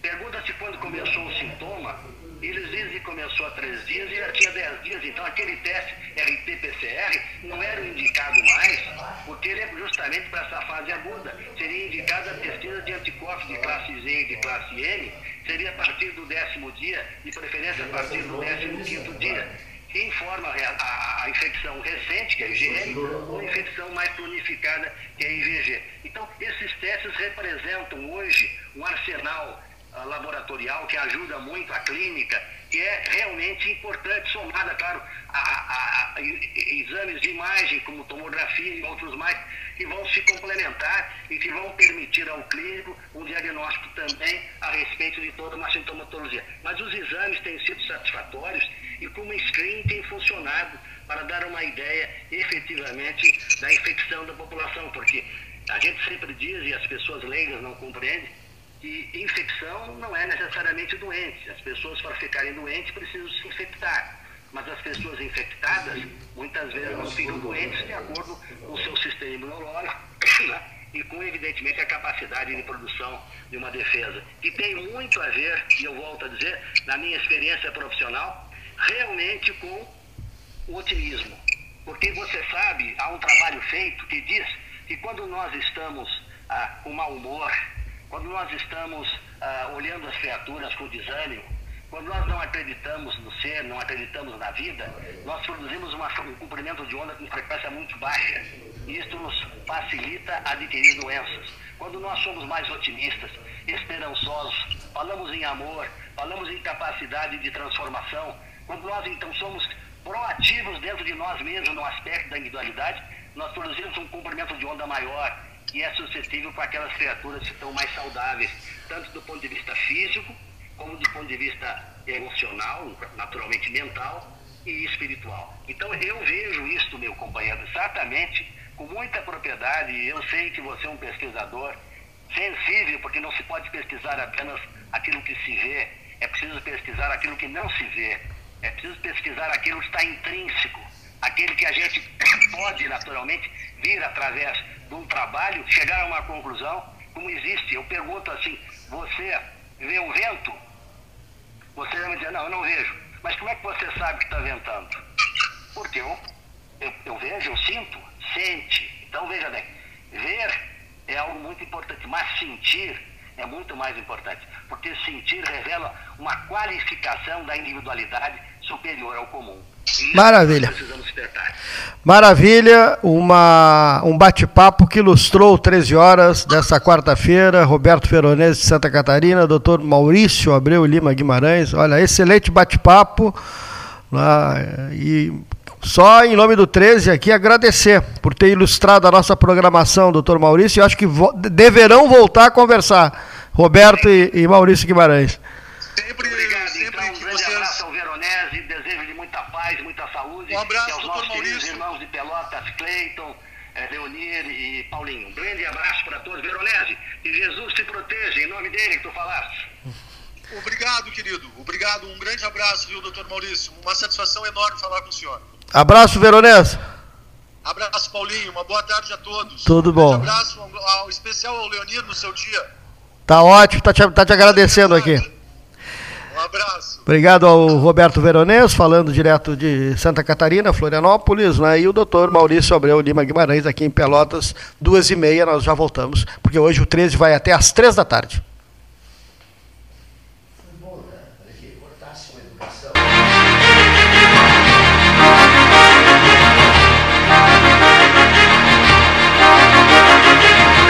O Brasil tem um dos maiores programas de vacinação do mundo. É seguro, acessível e gratuito. Proteja seus filhos menores de 15 anos contra tuberculose, hepatite, tétano, difteria, coqueluche, meningite, pneumonia, sarampo, cachumba e rubéola. Atualize a caderneta de vacinação dos seus filhos até 21 de novembro. Governo do Rio Grande do Sul. Novas façanhas na saúde. Pra polio não voltar, tem que vacinar. 14 horas e 31 minutos. Em tempos de pandemia, a solidariedade é cada vez mais urgente. A campanha do Agasalho Ecosul convida você a doar um abraço em forma de agasalho. Selecione as peças que pode doar, higienize e deixe nos pontos de coleta da campanha. Rede T Farmácias, Postos do Guga, Macro Atacado Treixel, SESI, Colégio Gonzaga e G Gotuso. Vamos juntos abraçar essa causa e transformar o frio em calor humano. Ecosul, sempre ao seu lado.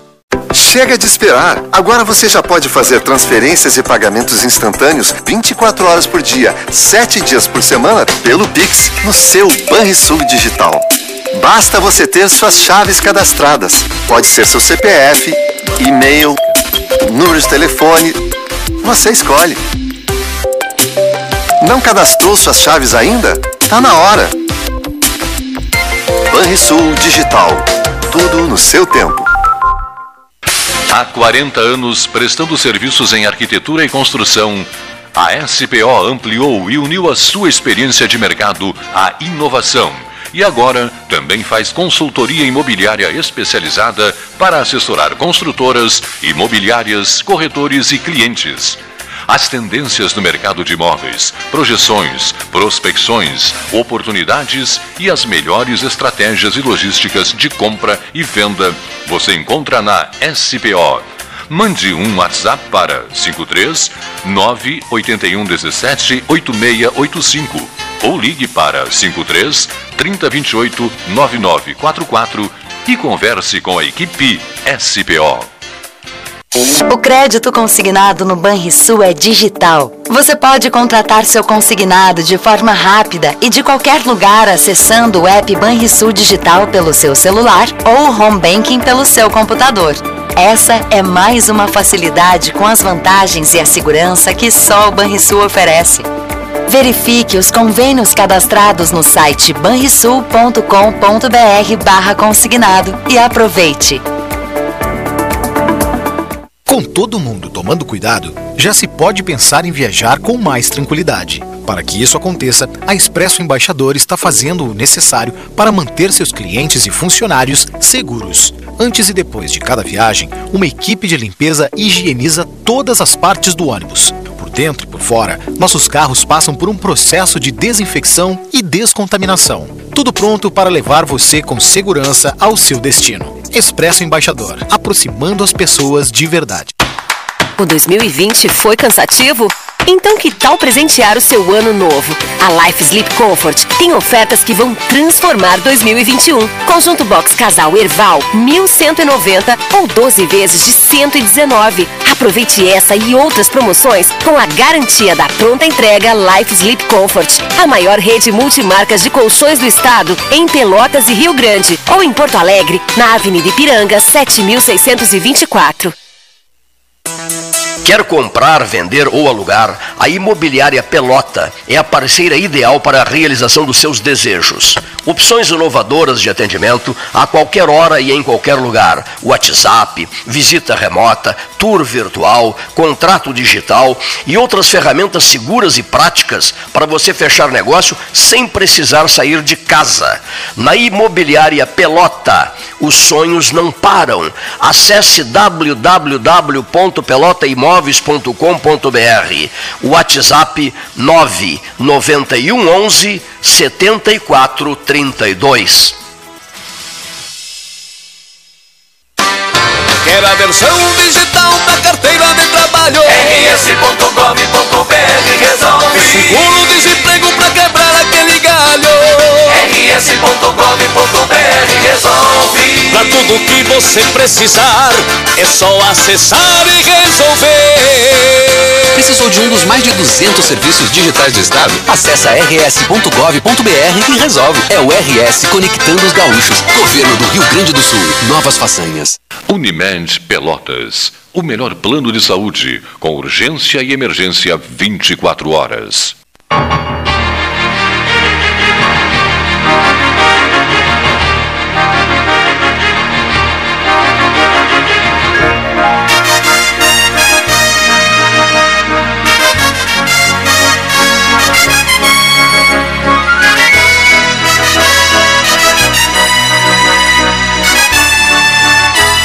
Horas. Palácio do Comércio, Associação Comercial 1436, hora oficial Ótica Cristal. Nós amanhã vamos receber dirigentes do Canil Municipal.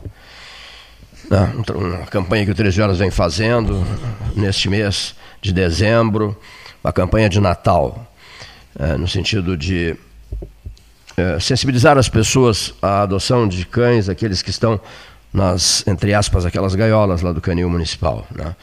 Trabalho que a gente vem fazendo há várias e várias, várias semanas. Olha aqui, uma notícia triste. É, vinda de Porto Alegre. Muito obrigado pela informação, Sadir Macedo Saper, um dos grandes apoiadores do 13, Gustavo Brusque Zackson, Carlos Wiener Nogueira, turma que está sempre conosco. Informação aqui, informação daqui, informação dali. João Pedro Schilde, prezadíssimo amigo. Enfim, o Sadir Macedo Saper nos passa informação do falecimento, agora há pouco, em sua residência em Porto Alegre, do Dr. Ivo Nesrala, né? do médico consagrado Ivo Abraão Nesrala Júnior, responsável pelo primeiro transplante cardíaco no Rio Grande do Sul.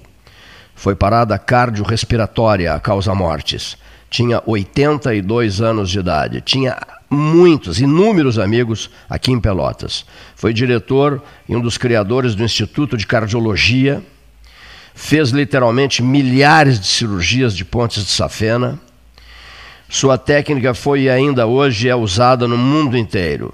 Foi grande amigo. Aí, Gastal, olha só. O Paulo outro dia fez uma postagem, um podcast, com a entrevista exclusiva dada ao 13, quando veio a Pelotas, o doutor Euríclides de Jesus Erbini. Há um podcast sobre isso. E, e, no Rio Grande do Sul, quem era o grande amigo do doutor Euríclides de Jesus Erbini, que frequentou o Salão do 13 Horas? O grande amigo dele, nada mais, nada menos do que, do que Ivo Nesrala Dr. Ivo Abraão Nesrala Júnior, responsável pelo primeiro transplante cardíaco no estado do Rio Grande do Sul. Faleceu de uma parada respiratória na capital do estado. Né? Foi também presidente, eu lembro disso, né? em Sadi, o uh, jornalista Sadi Macedo Saper, foi presidente e um grande entusiasta da Orquestra Sinfônica de Porto Alegre, a OSPA. Pois é. Dezembro de 2020 é o famoso ano de 2020. É o famoso ano de 2020, não é?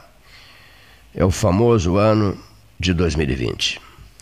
Dr. Nesrala, uma celebridade médica no Rio Grande do Sul.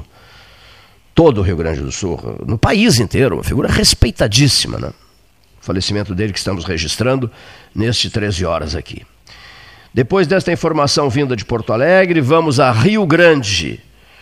Vamos à Noiva do Mar, onde se encontra o advogado Paulo Ricardo Correa, homem de rádio também, um dos correspondentes do 13 Horas na Noiva do Mar. Boa tarde, Cleiton Rocha. Boa tarde, Paulo Gastal Neto. Boa tarde, ouvintes do Pelotas 13 Horas.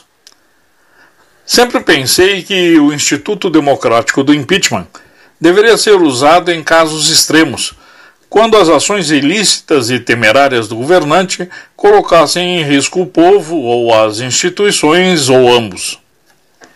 O golpe que deram em Dilma, porém, me fez rever o conceito. Eis que com ele banalizaram os fundamentos exigidos para um impedimento sério de presidente eleito. Penso que, diante da nossa inconsistente democracia, melhor seria se adotássemos o parlamentarismo republicano. Haja vista que esse sistema parece se ajustar bem mais ao estilo da vida política do povo brasileiro. Todavia, com Bolsonaro e seus atos claramente contra as instituições, contra a saúde do povo e com o acobertamento dos malfeitos de seus filhos, se não os dele próprio, Parece não restar saída, ao contrário do que alega o acovardado Rodrigo Maia, a não ser promover o impeachment do capitão presidente. Porém, parece que o Congresso não irá encaminhar qualquer pedido nesse sentido. Restaria o povo ir às ruas, claro. Mas para que isso ocorra, será necessária a vacinação pois somente a massa consciente do perigo do contágio tem também o poder de se mobilizar para exigir qualquer ação de seus parlamentares. Isso nos faz pensar. Se a parcela revoltada com os atos e malfeitos de Bolsonaro é também temente ao vírus e sua propagação, e se considerarmos que o capitão sabe disso, por que razão ele apressaria a imunização dos brasileiros? Já se sabe que Bolsonaro não teme jornalistas, colunistas, imprensa, enfim. Porém, pode ser que ele tenha algum temor pelas manifestações do povo quando em massa vão às ruas. Seria essa, enfim, a saída para nos livrarmos de um presidente que não respeita mortos, doentes e ao próprio povo? Torçamos para que o STF que ainda não foi fechado por nenhum caboclo-soldado, se mantenha acolhendo as petições da oposição, pelo menos até que a vacina contra o corona seja aplicada na população. Até lá, ficamos assim, entre a cruz e a caldeirinha. Era o que tínhamos por hoje. Boa tarde, amigos. Muito bem, Paulo Ricardo Correia, de Rio Grande, da Noiva do Mar, prezadíssimo amigo, muito obrigado pelo apoio, sempre em disponibilidade com a turma aqui do 13 Horas. São tantos amigos no Rio Grande que, eu, se fosse citá-los, ficaria a tarde inteira a fazê-lo, né? Paulo Ricardo Correia, da Noiva do Mar, Ramacés Hartwig também está na Noiva do Mar. Há outros companheiros nossos, um amigo do Paulo Gastão Neto, cujo nome eu não estou lembrando nesse momento, que também é, atua como correspondente do 13 em Rio Grande.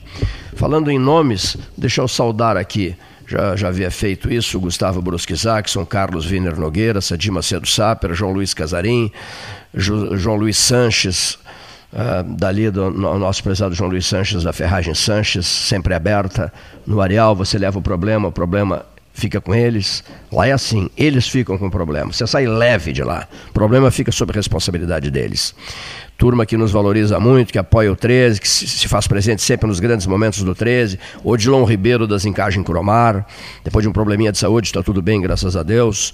Odilon Ribeiro, Jaime Silveira, né, o homem que ajudou, junto com Odilon Ribeiro, com Paulo Beneman, ajudaram uma barbaridade. Vinícius Miller Cundo, Vinícius Bistrô, aberto Vinícius Bistrô.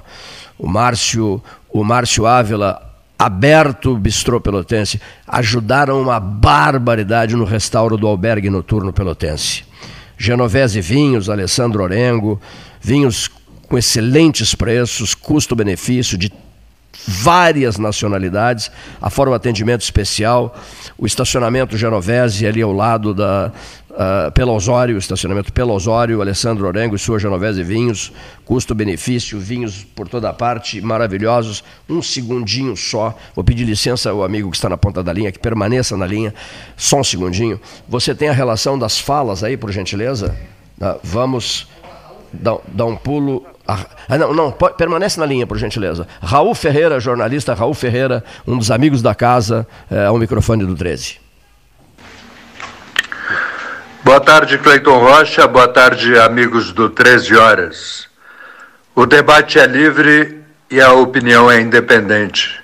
Isso me leva a ligar para o 13 Horas e manifestar a minha grande preocupação com os números expressivos dos últimos dias números de mortes e números de casos de Covid na cidade de Pelotas. Jamais, jamais poderia imaginar que chegaríamos a tanto, a uma situação absurda, as cenas lamentáveis na frente do hospital público da avenida entre o Laranjal e o centro de Pelotas.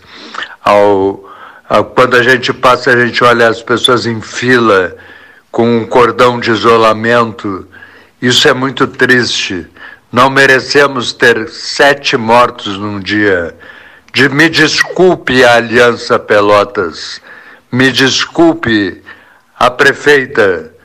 Tem que fechar o comércio, tem que fechar e aguardar, como fizeram os países europeus, para diminuir os números de casos.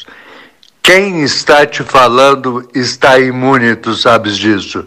Mas a minha opinião é ao contrário, nós temos que nos preservar e temos que preservar os demais. Eu sou a favor do fechamento do comércio. Não vou me alimentar se não tiver restaurante, mas eles servem todos por telefone, entregam os pratos aonde eu estiver. Então, eu acho que vivemos um momento importante desta pandemia e, por outro lado, vivemos um momento muito triste, onde o governo federal não se encontra, não se. É, o planejamento do governo federal chega a ser pior do que o planejamento do Grêmio Esportivo Brasil, que contrata jogador no meio da temporada para entrar em campo. Ontem, o ministro, depois de dizer que a vacina vinha em março, afirmou que ela poderia chegar em dezembro. A Pfizer não vai ter condições de distribuir toda a proteção em dezembro para o Brasil, só porque é o Brasil. A Pfizer tem o mundo inteiro para cobrir. As demais vacinas não devemos ter preconceito com Coronavac, com Sputnik 5, com, com qualquer vacina, até com a Oxford, que o Brasil já pagou 100, 100 milhões de dólares e apresenta problemas de, de finalização entre meia dose e uma dose, o fato este que cientificamente não está esclarecido para a opinião pública, nós temos que apostar. Nós temos que apostar em vender todos os palácios.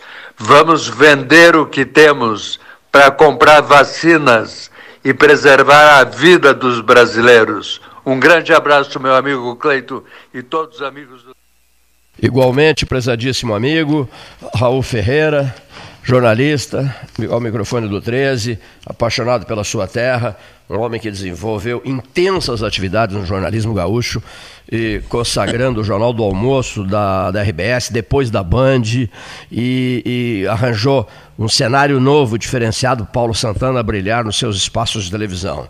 Um pelotense, um jornalista pelotense, torcedor rubro-negro, responsável por esse, por esse trabalho na capital do Rio Grande do Sul. Trecho, de segunda a sábado, das 7h30 às 21 domingos e feriados das 7h30 às 13 horário exclusivo ao grupo de risco das 7h30 às 8h30. Trecho, 3284-8800, é o fone Trecho. Trecho, leve a vida bem. Trecho, delivery, acessou, clicou, chegou toda a linha, Gastal, toda a linha de, de produtos do Bistrô Pelotense, do Márcio Ávila, tudo é comprado no Trecho, Trecho Delivery, que cuida aqui no 13 do arquivo de vozes. Nós estamos trabalhando para a temporada do Tubarão, conexão de 400 megabytes pelo preço de 200 megabytes, megabytes, conexão de 200 megabytes pelo preço de 100 megabytes, Polvo 3199 4000 3199 4000 gasto ao seu Gastou Shawishi.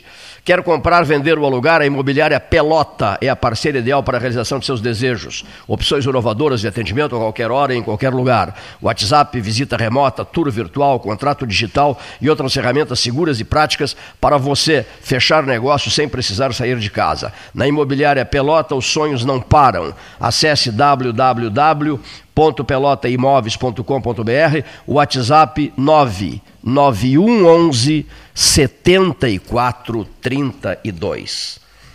Eu queria, se queria, porque não diz, fazer um registro aqui em relação às entrevistas, às próximas entrevistas.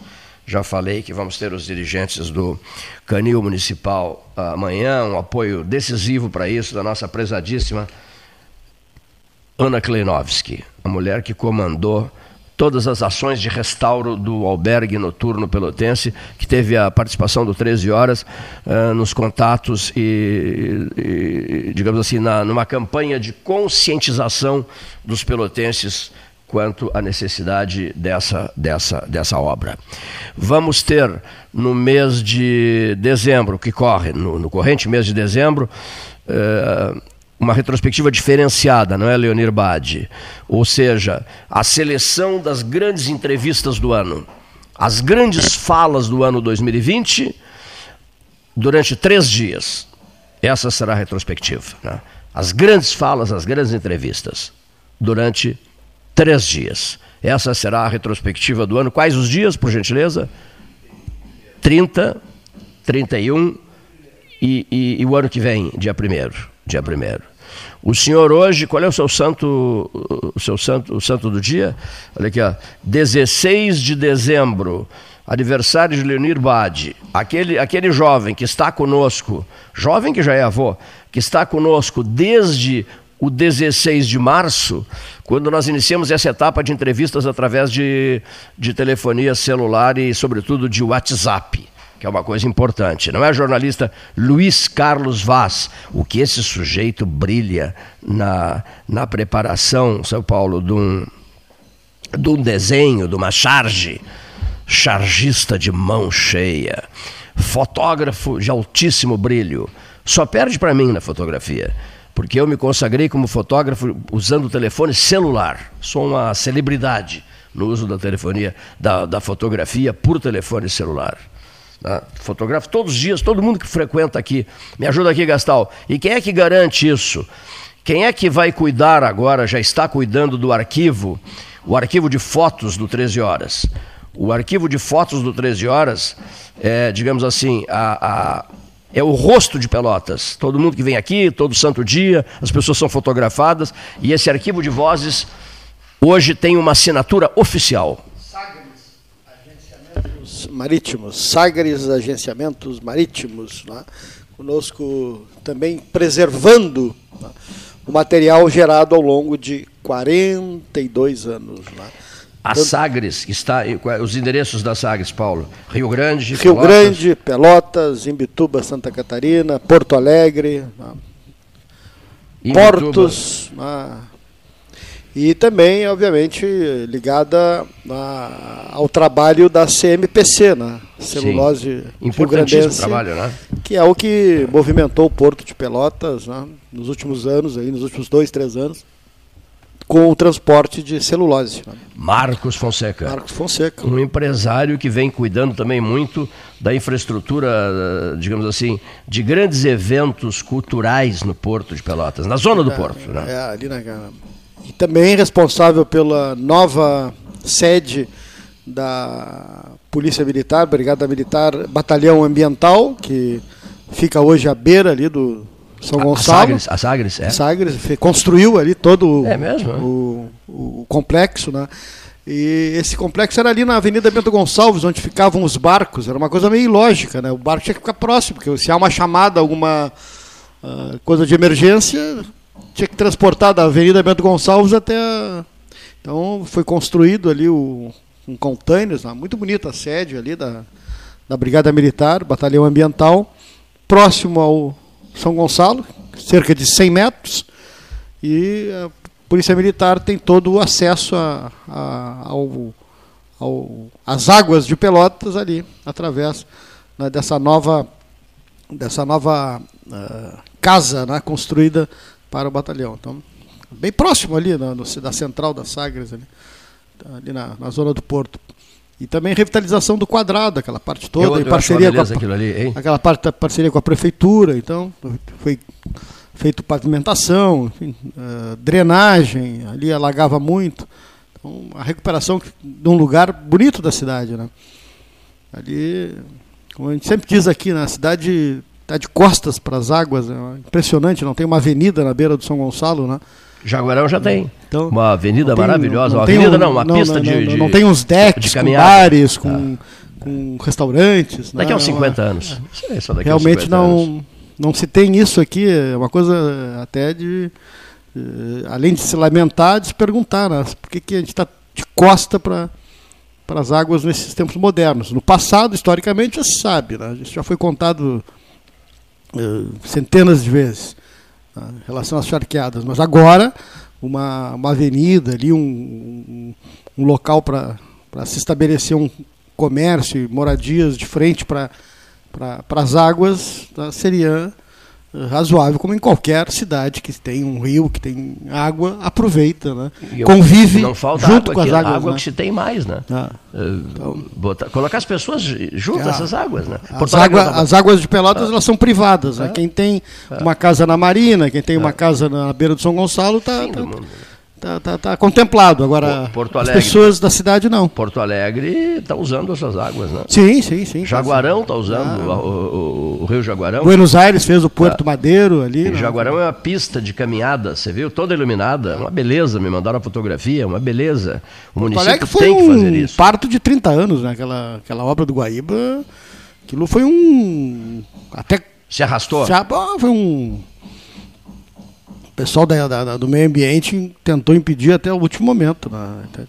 Agora, finalmente, o bom senso prevaleceu. E, muito e bem. aqui poderíamos ir para o mesmo caminho, mas infelizmente também não. Nós é temos... muito devagar a coisa aqui. Né? Dá para ouvir o Pedro, o tempo da fala do Pedro, não sei quantos minutos são. Tem três minutos? Não? Sim ou não? Uh, senhor, senhor Leonir Vamos sim, então, rapidinho. Fechar o Pedro Piegas. Deixar com o Pedro Pegas? Vamos lá então. Boa tarde, Cleiton Rocha.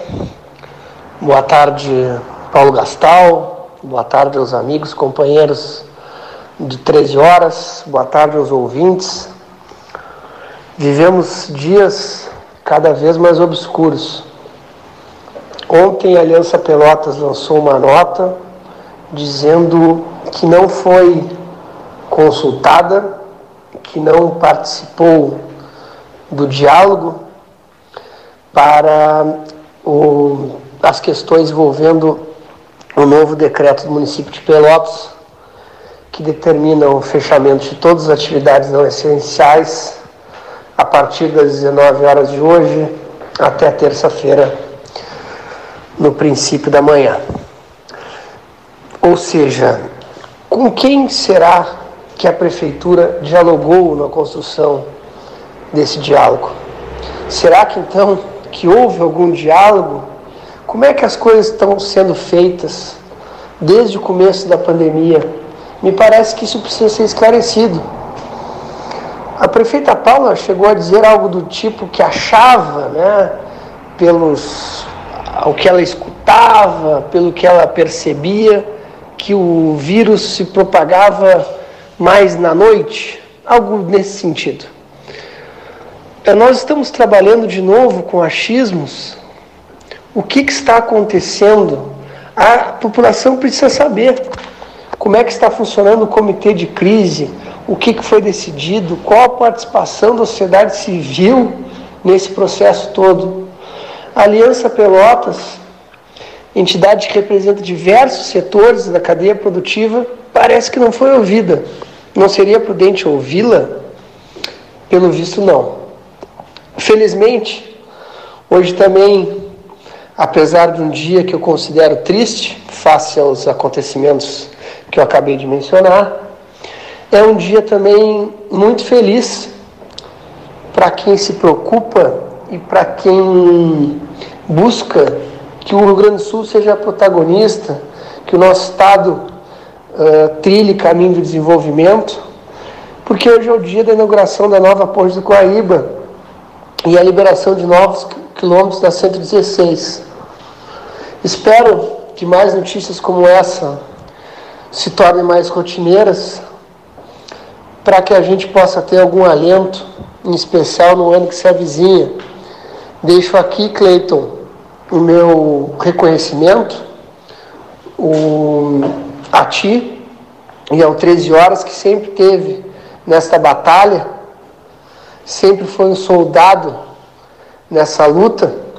E o meu abraço especial também aos parlamentares gaúchos que muito se empenharam e têm se empenhado para que essa ponte se tornasse uma realidade e que também que a BR e as suas obras continuem avançando. Muito bem, Pedro Piegas, uh, o microfone do 13. Nós teremos uma transmissão especial na tarde de hoje, esperando o futebol, né, a partir de agora. Precisa de um serviço digital do Estado? O rs.gov.br resolve. Ao encerrar o 13 horas de hoje, eu só quero fazer um registro aqui, por conta de telefonemas de pessoas amigas, né, uh, registrar o falecimento ocorrido no Hospital São Francisco de Paula do nosso estimado amigo, prezadíssimo amigo, chefe de gabinete do reitor Ibsen Wetzel Stefan, Francisco Luiz Algair Mendonça, Kiko Mendonça. Lamento profundamente fazer o registro do seu passamento. Boa tarde, senhoras e senhores ouvintes.